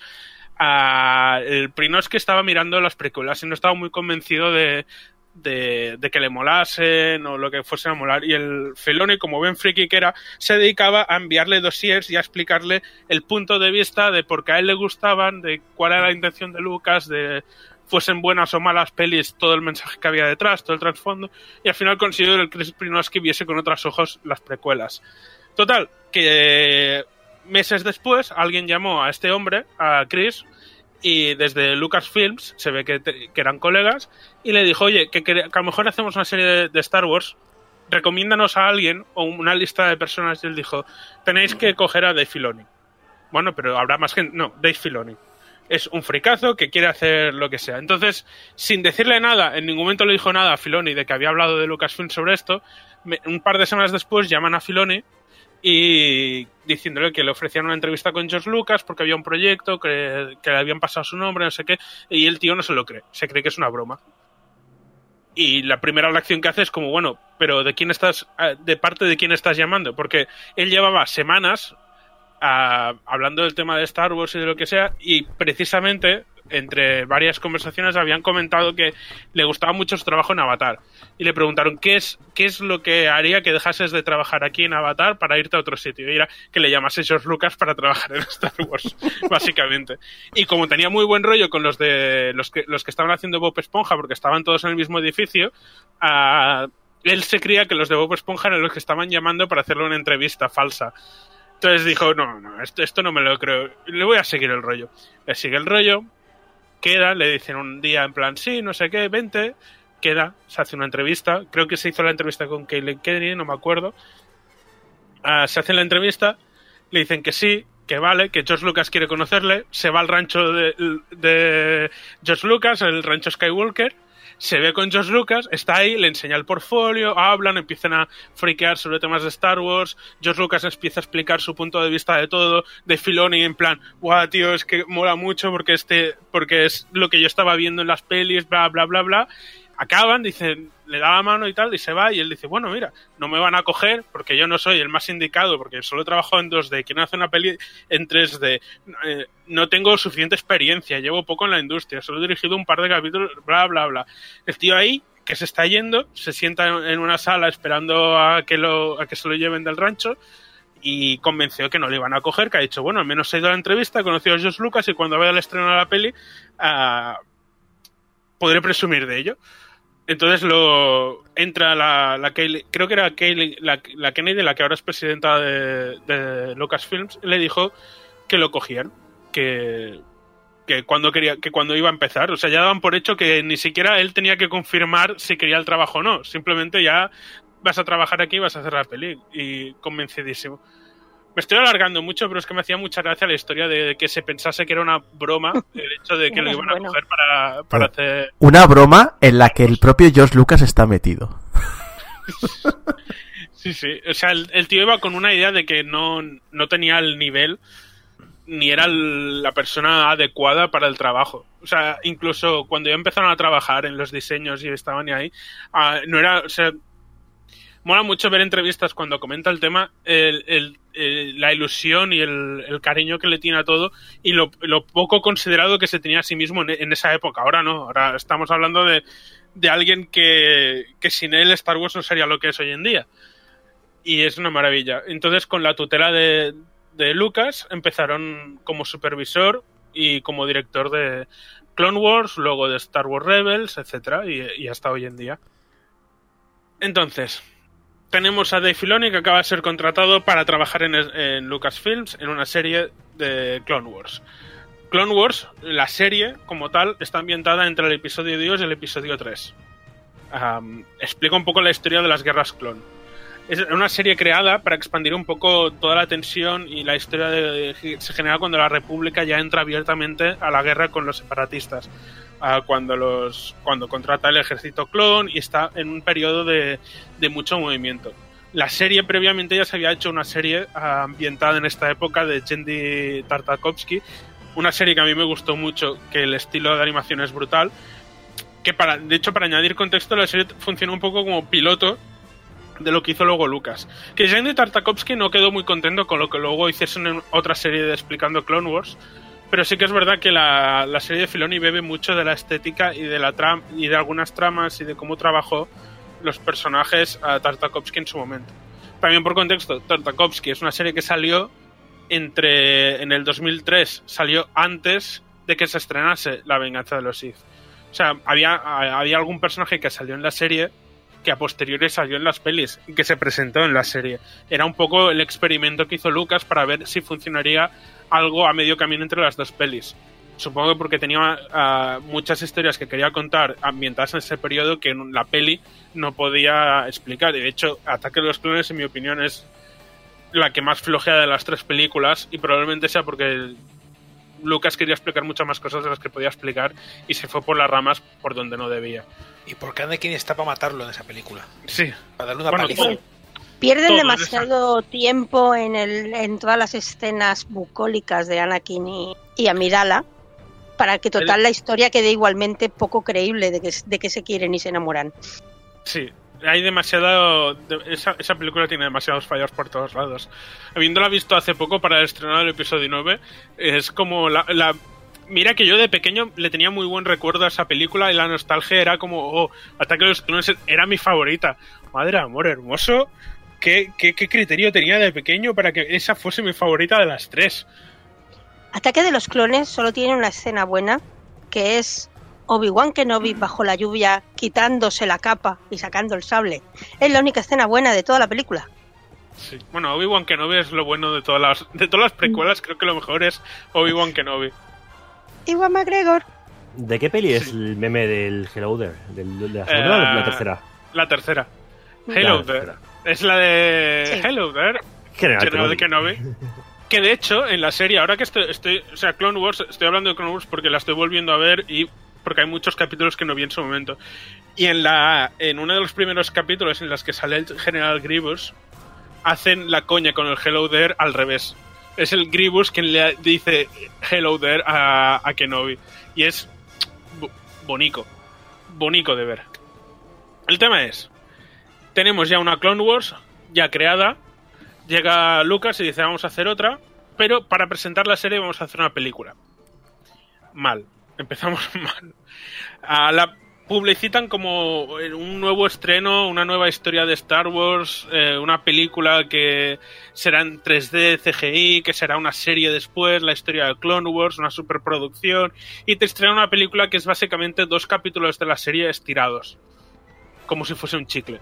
Entonces, el backlash no fue muy bestia, pero tampoco fue una peli que la gente tuviese mucho cariño.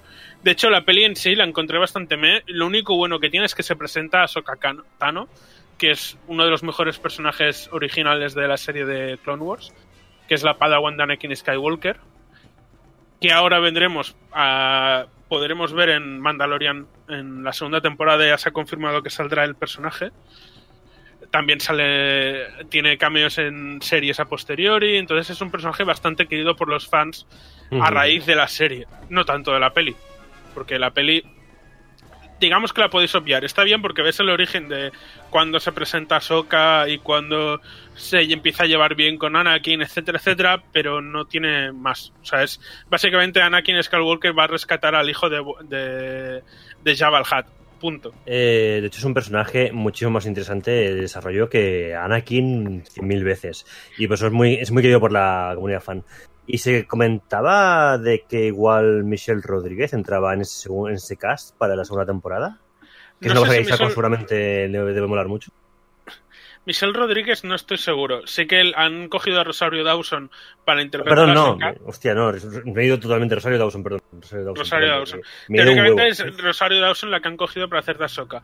Que hay Mm. fans que les gustaría que fuese la actriz de doblaje de Ahsoka Kano, Tano, porque al final con el maquillaje y todo podría hacerlo perfectamente y sería la voz de la propia Ahsoka.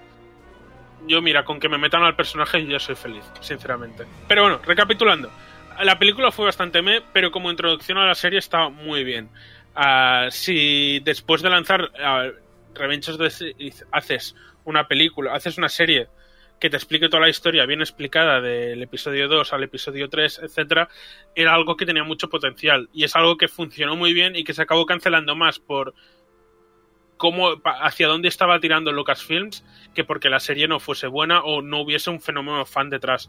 Pero de hecho se canceló poco después de que Disney comprara Lucasfilms porque se estaba ya empezando a producir las secuelas y se estaban produciendo Star Wars Rebels, que era la serie que iba a entrar, que iba a un- unir eh, La venganza de los Sith y Una nueva esperanza. Entonces se canceló por, por cosas de la vida. Se canceló porque la que tenía los derechos para, para emitir la serie era Cartoon Network y Disney no podía permitirlo. O sea, eh, en esa época, cuando Disney compró Lucas, cortó de ese- eh, por lo sano muchas relaciones que tenía con otras, otras mayors. De hecho, la serie sigue los, tiene los derechos Lucas porque realmente quien tenía los derechos, o sea, Cartoon Network solo tenía los derechos de distribución, pero claro, en aquella época era en plan de si sigues con Clone Wars, la tienes que seguir haciendo en Cartoon Network. Disney quería una serie para Disney XD y de ahí salió Star Wars Rebels. Sí, sí, básicamente. Sí que creo que durante un periodo de tiempo corto aún la estaba produciendo Disney y aún se estaba emitiendo en Cartoon Network, pero no tardaron mucho en cancelarla. Ah, pero bueno, eh, Clone Wars sirve de base para presentar a personajes nuevos, presentar cómo funciona la fuerza, cómo es la República en tiempos de guerra. Sí que hay momentos que dices, a ver, ¿cómo puede ser que no te estoy dando cuenta que aquí hay, que el canciller Palpatine es quien es, viendo las mierdas que hace y lo que hay de fondo, entonces es, juega un poco a, do- a doble banda, es como mola mucho todas las historias que me estás creando, pero hay momentos que es como, si pasaba todo esto, ¿por qué tardaste tanto tiempo en darte cuenta de todo lo que había detrás Eh, hasta la venganza de los Sith? Desde los tiempos de, oye, pero ¿cómo no podíais daros cuenta que la Alemania nazi? Oye, ¿por- ¿cómo no os podéis dar cuenta que la derecha en determinados sitios? Oye, no es En normal. determinados sitios. En todo el mundo, sí. Pero que, quiero decir, que, que rollo de lo de la sorpresa de cómo es que no te das cuenta que alguien que se está erigiendo como líder eh, no tiene tan buenas intenciones, pues como la historia del, del ser humano mismo. Sí, sí, es la vía. De hecho, me acuerdo cuando hice el revisionado de las, de las precuelas, me moló mucho el cómo podías encontrar similitudes en, en la actualidad o en cómo, sobre todo en el contexto de España, el conflicto Cataluña-España y, y todo lo que hay detrás que se retroalimenta desde los dos bandos. Ves como en, la- en las películas tienes a Palpatine que juega a dos bandas que está retroalimentando la guerra solo por su beneficio, que en el momento en que llega al poder se deshace de los dos bandos el solito. Bueno, yo iba mm, a comentar sobre eso, sobre el juego político, que está, que lo que está muy bien es que realmente está la, la cosa esta de que los Jedi no se meten en política, entonces aunque hubiera algún Jedi que hubiera algo, ah, yo no me meto en política porque estamos por encima, somos el bien, estamos por encima de la política. Somos una secta. Y luego como el, el, el otro se supone que es un líder inteligente, que es lo que tú dices, juega dos bandos, voy aquí, voy allí. Si las, si las películas estuvieran mejor actuadas, todo esto se entendería mejor. Pero bueno, es lo que hay. Mm. Yo no he De dicho hecho- dirigidas, he dicho actuadas. De hecho, en la serie puedes ver mucho el conflicto interno que supone para los Jedi convertirse en generales. Porque al final, un Jedi, solo por el hecho de ser Jedi, es uno de los generales del ejército y es el que, el que manda por encima de los almirantes, por encima de, de- de todo el mundo. Lo que también me mola es que empiezas a ver cómo se va integrando la estética imperial en la propia república. Que es algo que a lo mejor en la tercera peli no, se hace- no es tan evidente, pero que en la serie, como tiene, se pone a explanar más, enseñar diferentes tipos de nave y diferentes unidades militares, empiezas a ver cómo hay personajes o cómo hay incluso vestuario de personajes que empiezan a ya a entrar o a rozar el, eh, el imperio. Entonces puedes ver como la transición de República al imperio al final fue mucho más natural de lo que parece por la peli. Que en la peli es de un día para otro, ah, me han atacado los Jedi, fundamos el imperio, bla. Pero al final, casi todo, o sea, sobre todo los primeros años del imperio, todos los militares que estaban en el imperio eran militares de la República. Y pim pam, y, y hacemos el cambio así. Pero Y así es como muere la democracia, entre aplausos. Sí. Es, es un detalle que me gusta mucho de la serie, el ver la evolución tanto en tecnológico como estético de la República al Imperio, ya, y ya entrando en temas de, tramas, pues se, es mucho más evidente.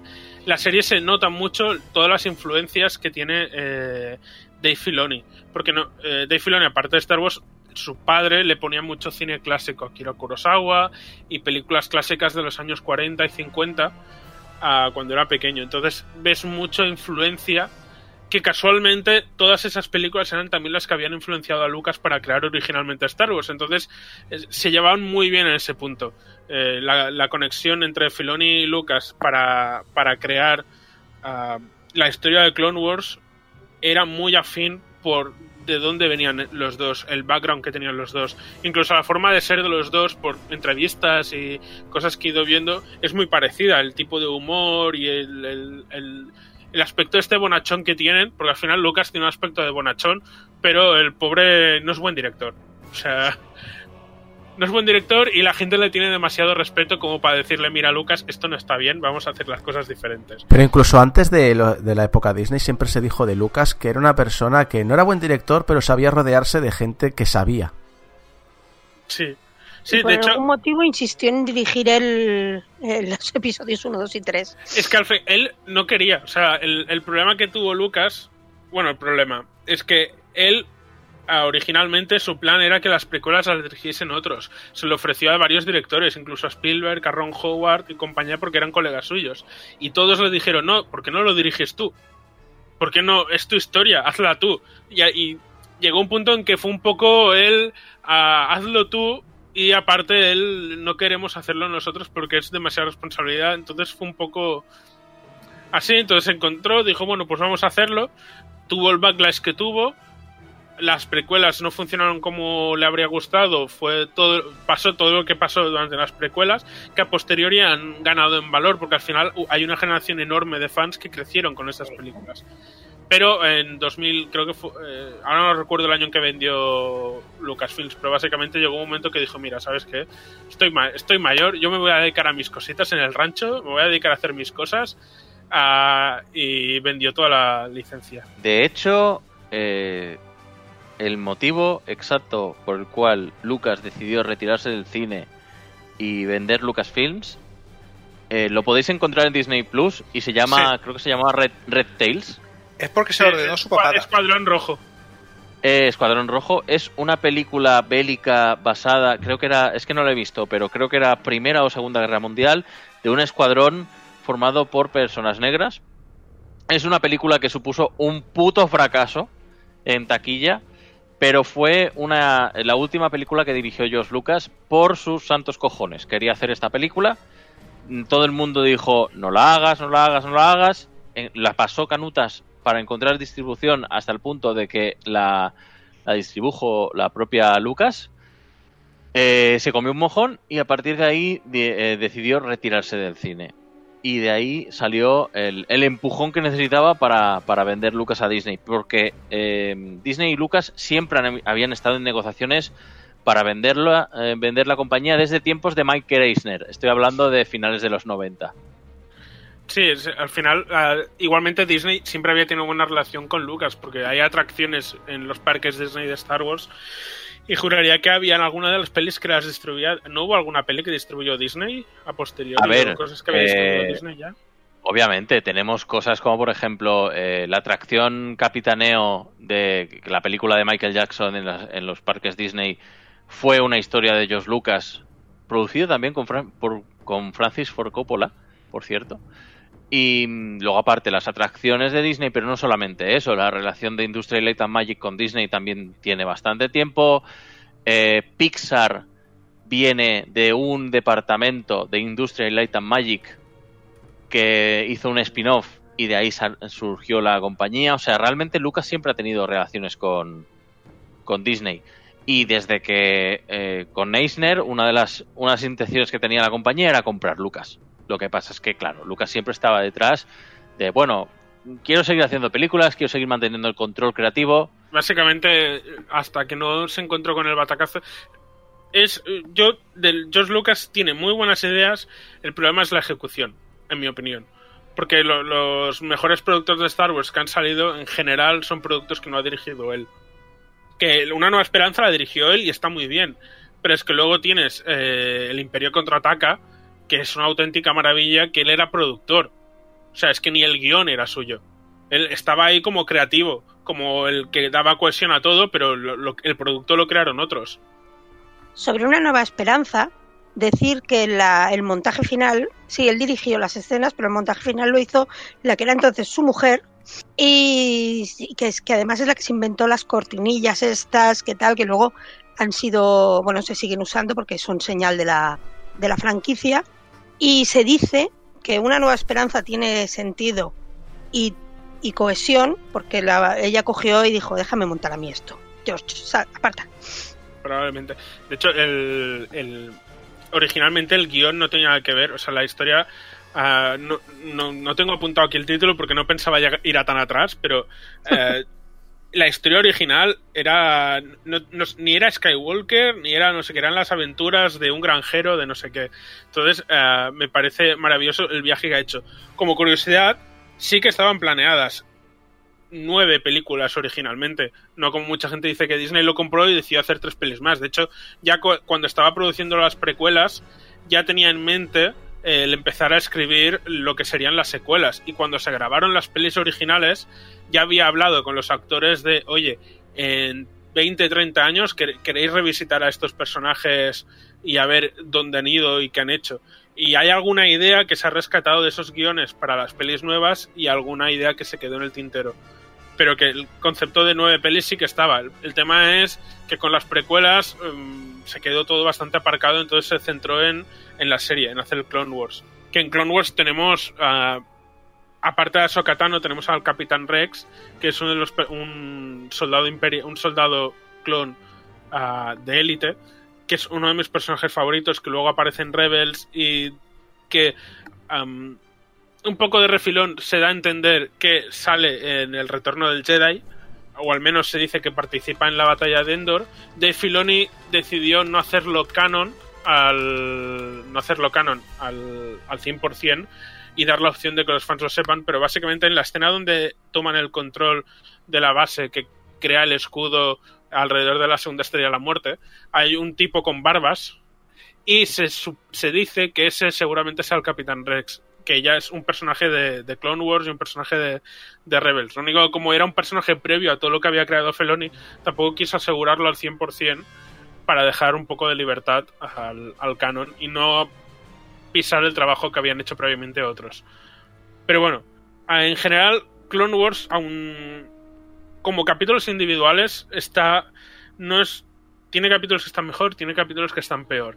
Lo bueno de Clone Wars es los arcos argumentales que, de los cuales se compone. Tienes todo un arco argumental en Mandalore, tienes todo un arco argumental con Darth Maul, tienes un, todo un arco argumental de Ahsoka Tano de por qué ya ah, deja la Orden Jedi. Tienes, tienes un montón de arcos argumentales con mucha fuerza, ah, pero tienes capítulos individuales que a lo mejor no tienen tanta fuerza a nivel de guion. Y puedes ver como Dave Filoni fue mejorando y fue ah, ampliando y se fue rodeando de gente que eh, podía crear historias mucho mejores. Y puedes ver la influencia. De hecho, hay un capítulo que es directamente Los Siete Samuráis, que es un homenaje a Kira Kurosawa.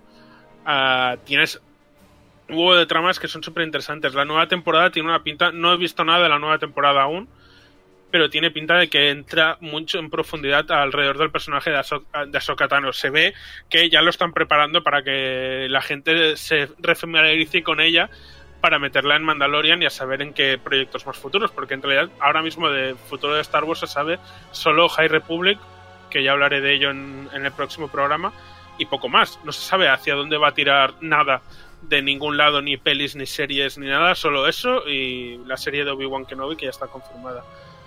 Clone Wars es un- una buena manera de empaparse en el universo de Star Wars sin necesidad de entrar muy profundamente en la trama. Al final, los capítulos son bastante autoconclusivos, aunque tiene arcos argumentales de 3-4 capítulos. Ah, puedes verlo muy independientemente porque la propia serie, de hecho, es desordenada cronológicamente. Hay capítulos ambientados antes de la peli que son de la tercera temporada, capítulos que pasan justo después de cuando se estrenó la peli, que es al principio de la serie. O sea, hay de hecho en la web de Star Wars hay colgado todo un orden cronológico si quieres verlo lo más seguido posible a nivel histórico. Por ejemplo, hay un capítulo de la segunda y un capítulo de la tercera que te conviene ver antes de ver la película porque tiene una conexión directa. Y luego ya ves el primer capítulo de la serie y luego ves vas alternando, vas saltando. En general es bastante lineal, aunque no lo parezca. Pero sí que hay capítulos que por tema de historia o contexto a lo mejor te mola ver antes que otros porque están ambientados en el mismo planeta o es el mismo, la misma batalla. En ese sentido, ah, podéis hacerlo de las dos maneras. Podéis ver la serie tal cual se estrenó o con el orden cronológico que se publicó posteriori. Creo que gana mucho en, en todo. A nivel historia, a nivel de profundidad y de personajes, es, es, es muy recomendable ver Clone Wars. Y bueno, yo Clone Wars la tenéis, está disponible en Disney Plus. Yo recomiendo verla con el arco cronológico, pero que cada uno haga lo que quiera. Ah, es muy disfrutable, la nueva temporada tiene muy buena pinta. De Filoni era, es muy bien, es muy buen creador de historias. Y en el siguiente programa en el que hablemos ya hablaremos de Rebels, de Mandalorian y de todo lo que hay por venir.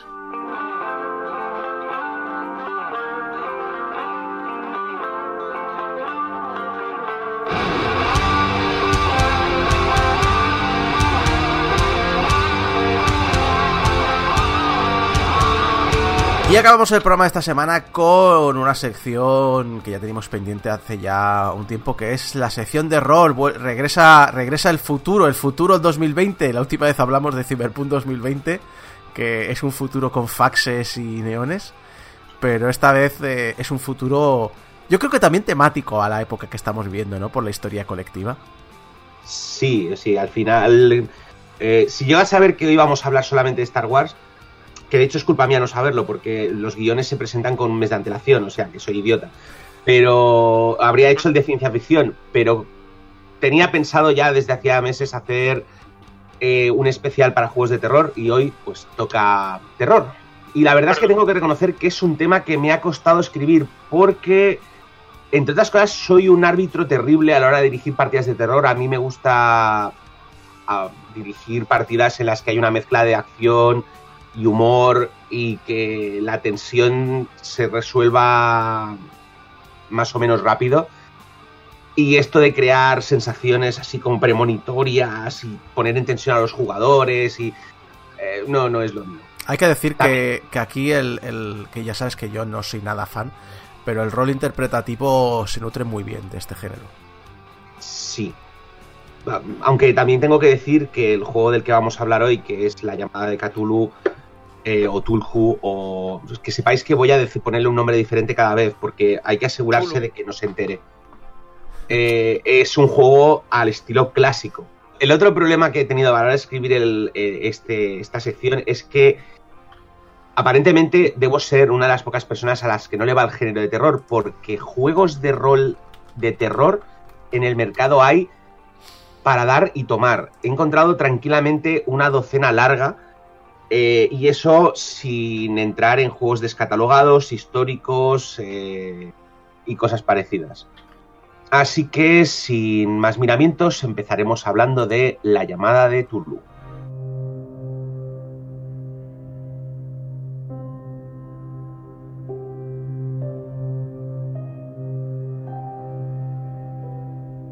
La llamada de Cthulhu fue diseñada por Sandy Petersen, que en esta, en esta radio probablemente os sonará más por su vertiente videojueguil.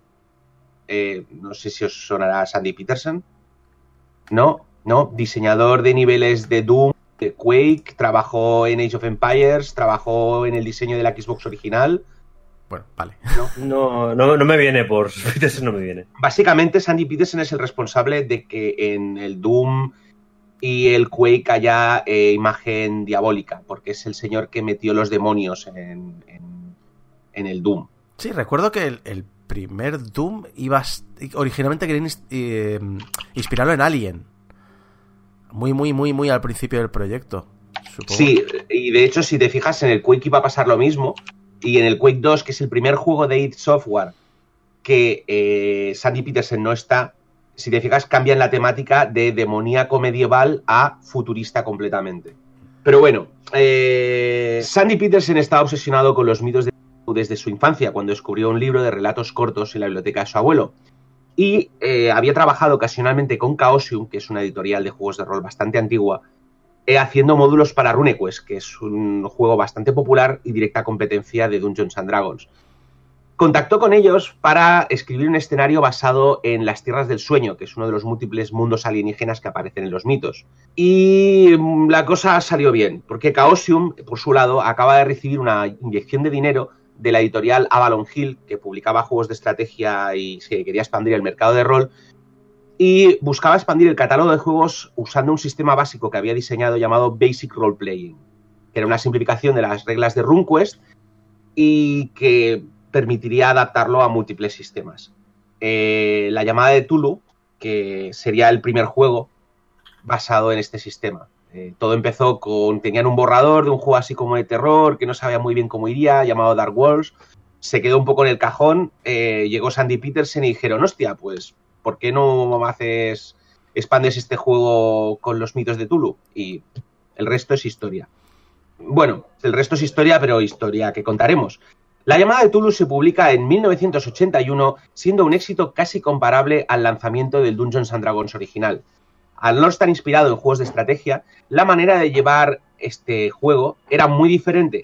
No se esperaba que los personajes sobreviviesen intactos a los encuentros y habitualmente huir era la mejor opción. Se animaba además a los directores de juego a crear una sensación de terror creciente a base de presagios y premoniciones, con énfasis en campañas largas basadas en la recogida de pistas y deducciones. Al ser un sistema completamente distinto de lo que se había visto hasta el momento, la llamada de Tulu vendió montones, convirtiendo a Chaosium en una de las grandes editoriales junto a eh, TSR. En España nos llegaría la tercera edición, que en Estados Unidos se publicó en 1986, aquí nos llegaría en 1988, y es el segundo juego publicado en España, pero el primero en tener éxito. Eh, recordaremos que en, en el primer Rincón del Troll hablamos de que Dalmau había publicado la caja de Dungeons and Dragons básica, pero no se comió un colín. Sería Jock con su llamada de Cthulhu que eh, conseguiría finalmente entrar en el mercado a- con las puertas abiertas. Curioso porque hoy parecería que, que en su momento a lo mejor vendió más Dungeon, ¿no? Sí, y- pero la cosa es que curiosamente, si miramos el mercado español, eso lo comenté sobre todo en el primer rincón, eh, el mercado español no es que no funcione Dungeons and Dragons, es que simplemente no tiene el super megatirón de la muerte que tiene eh, la- bueno, pues, eh, otros juegos. Le pasa un poco entonces eh, al mundillo del rol en España, como yo a veces cuando hablo de historia del videojuego, eh, que la gente coge la historia americana y la traslada a España uno a uno. Yo creo que sí. A ver, también es mi opinión personal. A lo mejor, pues si le preguntamos a otra persona, dirá otra cosa. Pero honestamente, por ejemplo, creo que Mundo de Tinieblas ha funcionado mucho mejor que no Dungeons and Dragons. Y mira que no soy nada fan de Mundo de Tinieblas. Y lo que es en aquella época, lo que estamos hablando de los 80, 90, la llamada de Tulu funcionó muy, pero que muy bien. Muchos clubs de rol publicaron eh, suplementos, publicaron... eh, de hecho, muchos, muchos eh, autores de juegos de rol españoles empezaron sus andadas allí. Ricardo Ibáñez, por ejemplo, empezó en el Club Aurin escribiendo módulos propios para Llama de Cthulhu antes de hacer Aquelarre. Y eh, probablemente sonará un, un tío así muy normal llamado Alex de la Iglesia, Hmm. que eh, cuando, bueno, la- el Día de la Bestia está basado en una campaña de la llamada de Tulu que se jugó en su club de rol, el club de rol Las- Los Pelotas. O sea, él- en, en las- en una de sus entrevistas dijo que el cura era un personaje de la campaña. eh, y de hecho, las influencias del Día de la Bestia a lo que nosotros habíamos visto de la llamada de Tulu eh, son muy claras. Uno de los mayores descubrimientos que he hecho esta cuarentena es Alex de la Iglesia dirigiendo rol con sus colegas famosos. Eh, tiene, se monta unos settings espectaculares este hombre para dirigir rol. Sí, es que, aparte, digamos, dejando de lado el éxito de los fans, eh, yo publicaría ocho reediciones del manual original, sin contar las ediciones en catalán, que, bueno, por aquello de las subvenciones se publicaron muchísimo más números de los que se pensaban vender. Pero supongo que aún así Jock salió ganando con el trato. Eh, y se publicaron también 14 suplementos oficiales, incluyendo algunos muy interesantes como La piel del toro, que nos trasladaba el escenario de Tulu a la España de los años 20. Y, pues yo qué sé, por ejemplo, la, la pantalla del máster, que es la primera vez donde llamamos al árbitro eh, guardián de los arcanos, que es como se llama al árbitro en la llamada de Tulu, eh, que es el primer suplemento publicado íntegramente por un editor español que luego se traslada a, al resto del mundo. El resto, pues es historia. Quebró, con el tiempo sabemos, ya hemos hablado varias veces de esto, quiebra Jock. Jock eh, es comprada, bueno, traslada sus derechos a una editorial secundaria llamada Chrome. Chrome realiza varias reediciones de la llamada de Tulu y finalmente también cierra. Tomando el relevo lo toma Edge Entertainment, que eh, pues no hace mucho, el año pasado, publicó la séptima edición, aunque empezó con la sexta edición en 2011, que son básicamente las ediciones más nuevas que podemos encontrar.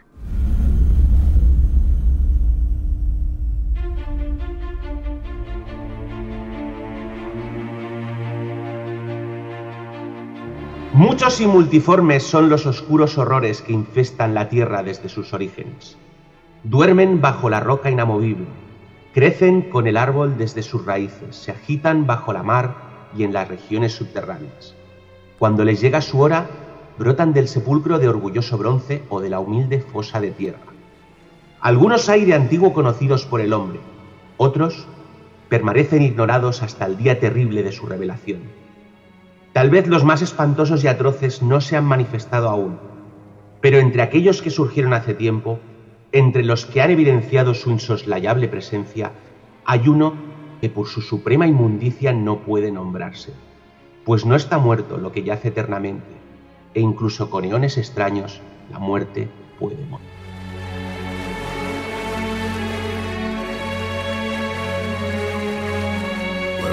La llamada de Cthulhu es un juego de rol ambientado en el universo de los mitos de Tulu, iniciado por H.P. Lovecraft, pero ampliamente expandido por sus contemporáneos, especialmente el escritor August Derleth.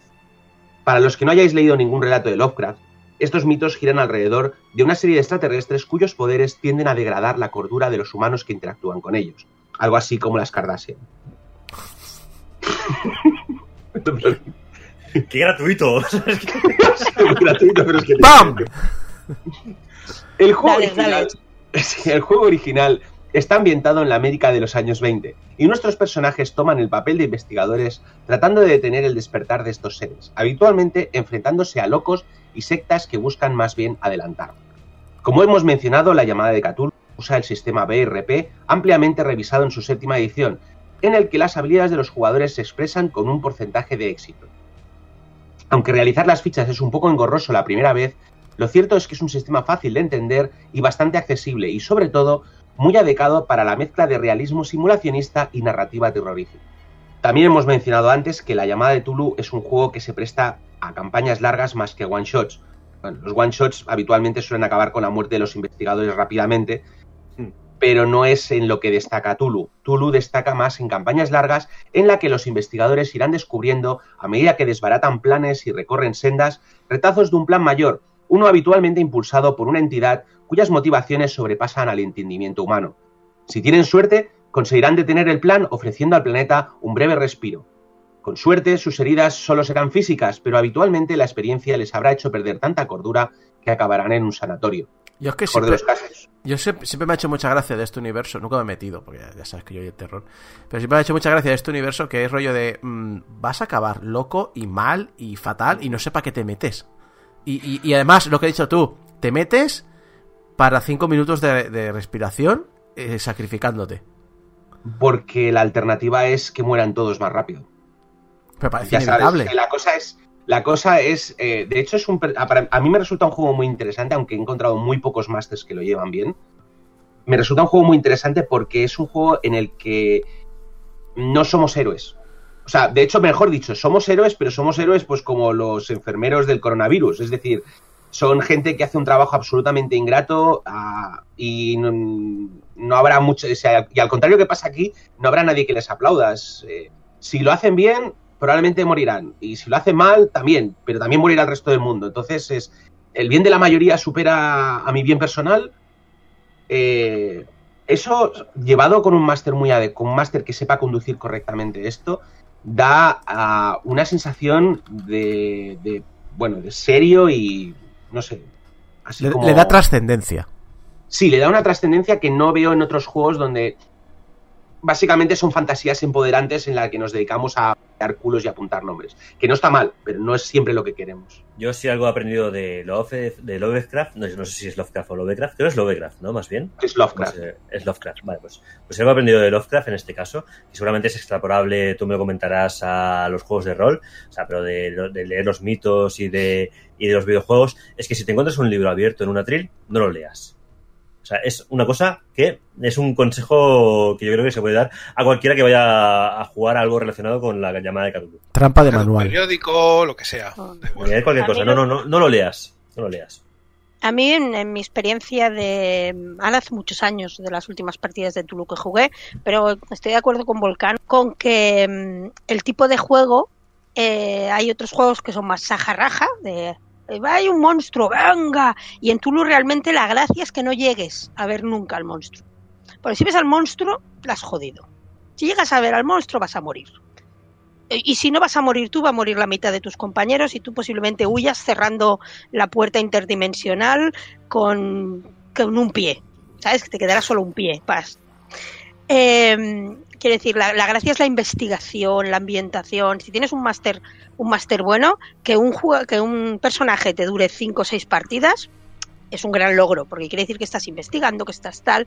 En el momento que te encuentras cara a cara con un monstruo, es que has hecho algo mal en la partida y vas a morir. Correcto. Al final, eh, a, mí, a, a nivel personal, si os gustan los juegos de investigación y terror, La llamada de Cthulhu es mi primera y principal recomendación. La séptima edición ha dividido el manual en dos, el del jugador y el del árbitro, lo que sube un poco el precio. Estamos hablando al final de 90 euros por el set completo. Además, también es recomendable hacerse con alguna campaña pregenerada si somos primerizos, ya que no es un juego fácil de dirigir y en este caso es bueno tener documentación amplia de antemano. Eh, por otro lado, es un juego que ofrece muchísimas horas de, entretenimiento o sufrimiento, depende de cómo lo veamos, tanto a los jugadores como al árbitro. Al respecto de las campañas, por cierto, recomiendo encarecidamente La Sombra de Saros, que es una campaña de producción patria que tuvo un Berkami muy importante para ser una- un juego independiente. Eh, pensaban recaudar 3.500, acabaron recaudando cerca de 15.000. Eh, tiene una, y la verdad es que valió la pena. Es, es una campaña de 300 páginas, que es básicamente el tamaño del manual. Eh, una, y tiene un montón de detalles, mapas, eh, que básicamente pues da para... Yo, los compañeros que tengo que han podido jugar la campaña original, porque, disclaimer, tengo compañeros que participaron en el beta testing de la sombra de Saros, estuvieron un año y medio jugando la campaña. ¿Cuánto vale? La sombra de Saros vale unos 35 euros. Por pro- 300 páginas encuadernadas eh, bien, con mapa a tamaño A3. O sea, para lo que es el soporte físico y eh, la distribución del soporte físico, no es un mal precio. Sí, pero además estamos hablando de una edición, bueno, no es una fan edición, pero lo lleva una editorial pequeña, con lo cual no tiene los medios de Edge Entertainment para producir en masa el manual. Como he comentado al principio, hay muchísimas alternativas en el género de terror, tanto para jugar con una ambientación parecida a los mitos como no. Como no me da tiempo a analizar un segundo juego, eh, os voy a mencionar así brevemente unos cuantos. Tenemos, por ejemplo, Ratas en las paredes, de la misma editorial que La Sombra de Saros. Usa una ambientación parecida a los mitos, pero el sistema es más simple y está pensado para hacer más dinámicas las sesiones de juegos. Eh, Edge Entertainment, por ejemplo, también ha publicado varios juegos basados en el sistema Gumshoe, que es un sistema más orientado a una narrativa detectivesca que a un sistema de acción simulado, eh, con ambientaciones de terror, incluyendo el Cthulhu. Habían varias de Cthulhu que no me acuerdo exactamente el nombre, pero si ve, Edge Entertainment publica un montón de. O sea, ahí está. Pero a mí el que me llamó mucho la atención de estos eran los esoterroristas, que eh, suena a, juego de comedia, pero no, es eh, la palabra es terrorista, es la mezcla de terrorista y esotérico. Y eh, los investigadores tratan de detener a un culto que quiere destruir el mundo abriendo un portal a otra dimensión. Eh, los, los juegos basados en el sistema Gumshoe, la verdad es que a mí me llamaron mucho la atención. De nuevo, requieren un máster un poco experimentado, pero, pero están bastante interesantes, sobre todo si queréis algo más narrativo y menos mm, De combates. tirar. Eh, alejándonos de los mitos, tenemos, por ejemplo, All Flesh Must Be que ha sido publicado en castellano como Zombie y All Flesh Must Be Eaten. Eh, al principio, cuando leí la descripción del juego, pensaba que iba a ser un zombies eh, de acción, de gore y tal, pero he estado hablando con varios colegas que sí que han podido probar el juego y me lo han recomendado muchísimo, lo cual me sorprendió porque ya les dije que ni me gustan los zombies ni soy muy para, juegos de acción tengo Cyberpunk. Pero no, me han dicho que es un juego con mucho énfasis en el tema de, eh, de lo terrible que es sobrevivir a un apocalipsis zombie. Además de los zombies clásicos de estos lentos y tal, es un poco como The Walking Dead, el juego de rol, eh, pero como el cómic, no como la serie. Hay menos drama interpersonal y más eh, va a morir todo el Cristo porque, bueno, porque con 5 o 10 humanos no puedes montar una civilización. Eh, los colegas que lo han probado me han dicho que es muy recomendable.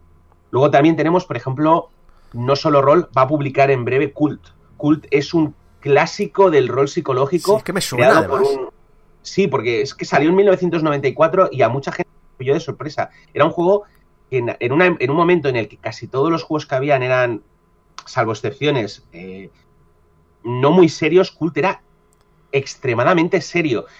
Quizá tiene que ver con el hecho de que es un juego que no está publicado en Estados, o sea, no está creado en Estados Unidos, sino creado por una pareja de diseñadores suecos. Ikea. Eh, Es, es- es el Ikea del, del rol, ¿no?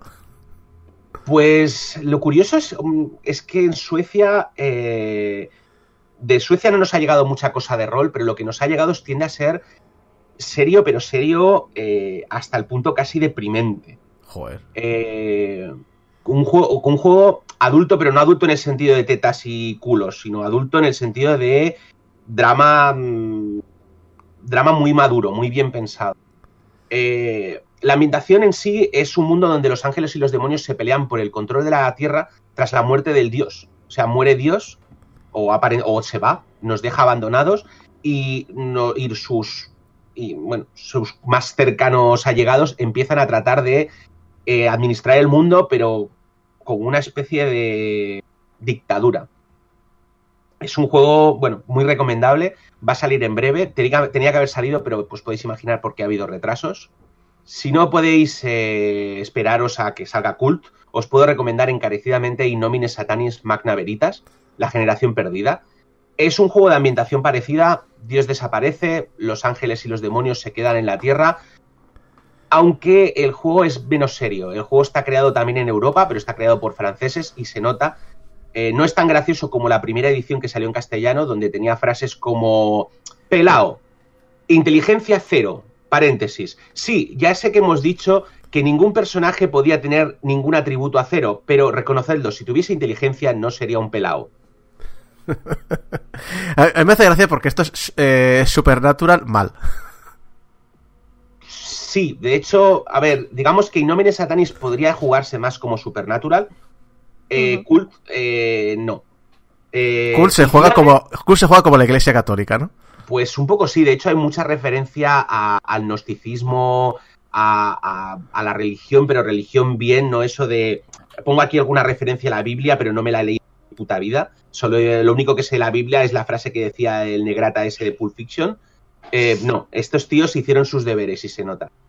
Y bueno, no puedo dejar de terminar la lista con- sin mencionar algún juego que haga homenaje a las películas de terror porque al final eh, muchos de nosotros hemos vivido el terror a través de las películas slasher. En ese sentido, eh, hay dos ofertas bastante interesantes. Una de ellas es Dead of Night. Es un homenaje al cine de terror de los 80 y los 90. Y eh, se, se organiza en forma de escenarios que, que son películas. De hecho, los escenarios te vienen con su portada de película, eh, el casting que se supone que tendréis que poner los nombres de vuestros personajes o usarlos pregenerados. Eh, y el objetivo es que nuestros protagonistas sobrevivan. Y el, y el malo nunca no se puede ni matar, ¿no? Pues normalmente no. Tengo que reconocer que, como he dicho, no he podido jugar a estos juegos. Me falta un máster que tenga ganas de masterizarlos. Yo no puedo. Así Mm. que mm, sé lo que me han contado, eh, con lo cual pues, es lo que hay.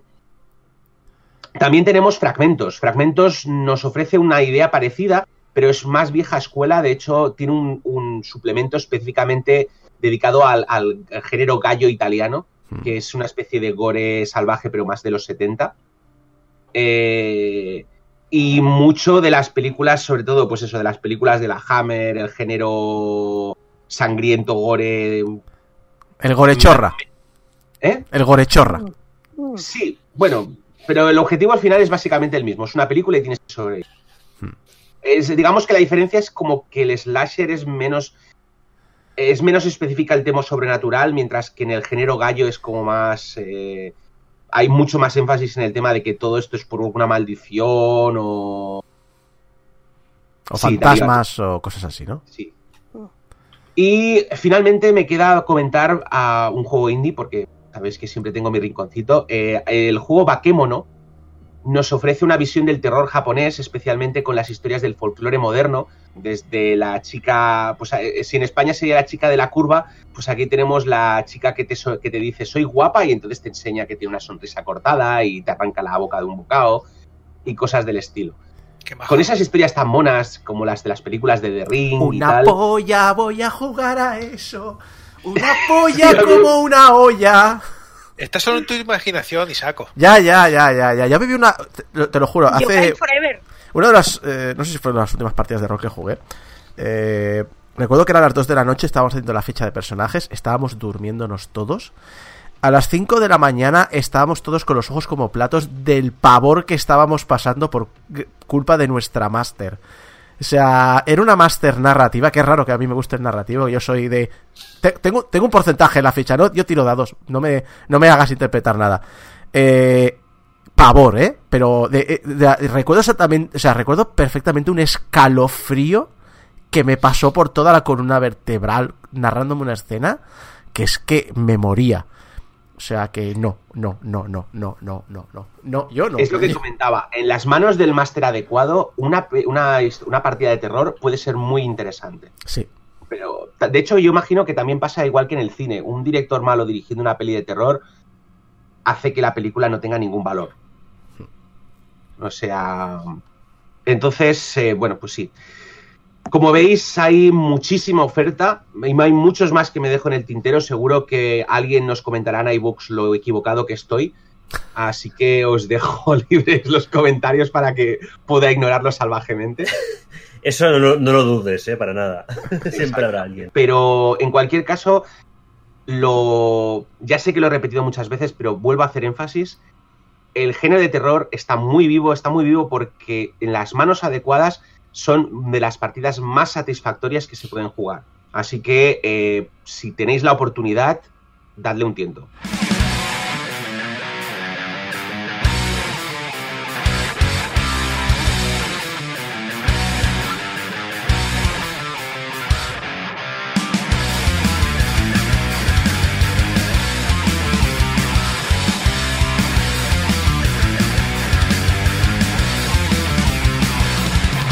Y hasta aquí el programa de esta semana, 711. Gracias a todo el equipo que me ha acompañado, a Jeco, a Alex Llopis, a Javi Gutiérrez, a Tony Temorro, a Mari Puello, a Volcano y se ve de ustedes Isaac Viana. Recordad que nos podéis ayudar a mantener los MP3 online en portalgameover.com barra donaciones. Ese dinero va directo a nuestro proveedor de internet y en las redes sociales estamos siempre como Portal Game Over. Nos podrás escuchar en la radio cuando acabe la pandemia, el confinamiento, eh, en la radio en directo, pero recordad también que podéis descargarnos directamente en nuestra página web, que estamos en iTunes, en vuestros programas de podcast favoritos, en iBox, en YouTube y también en Spotify.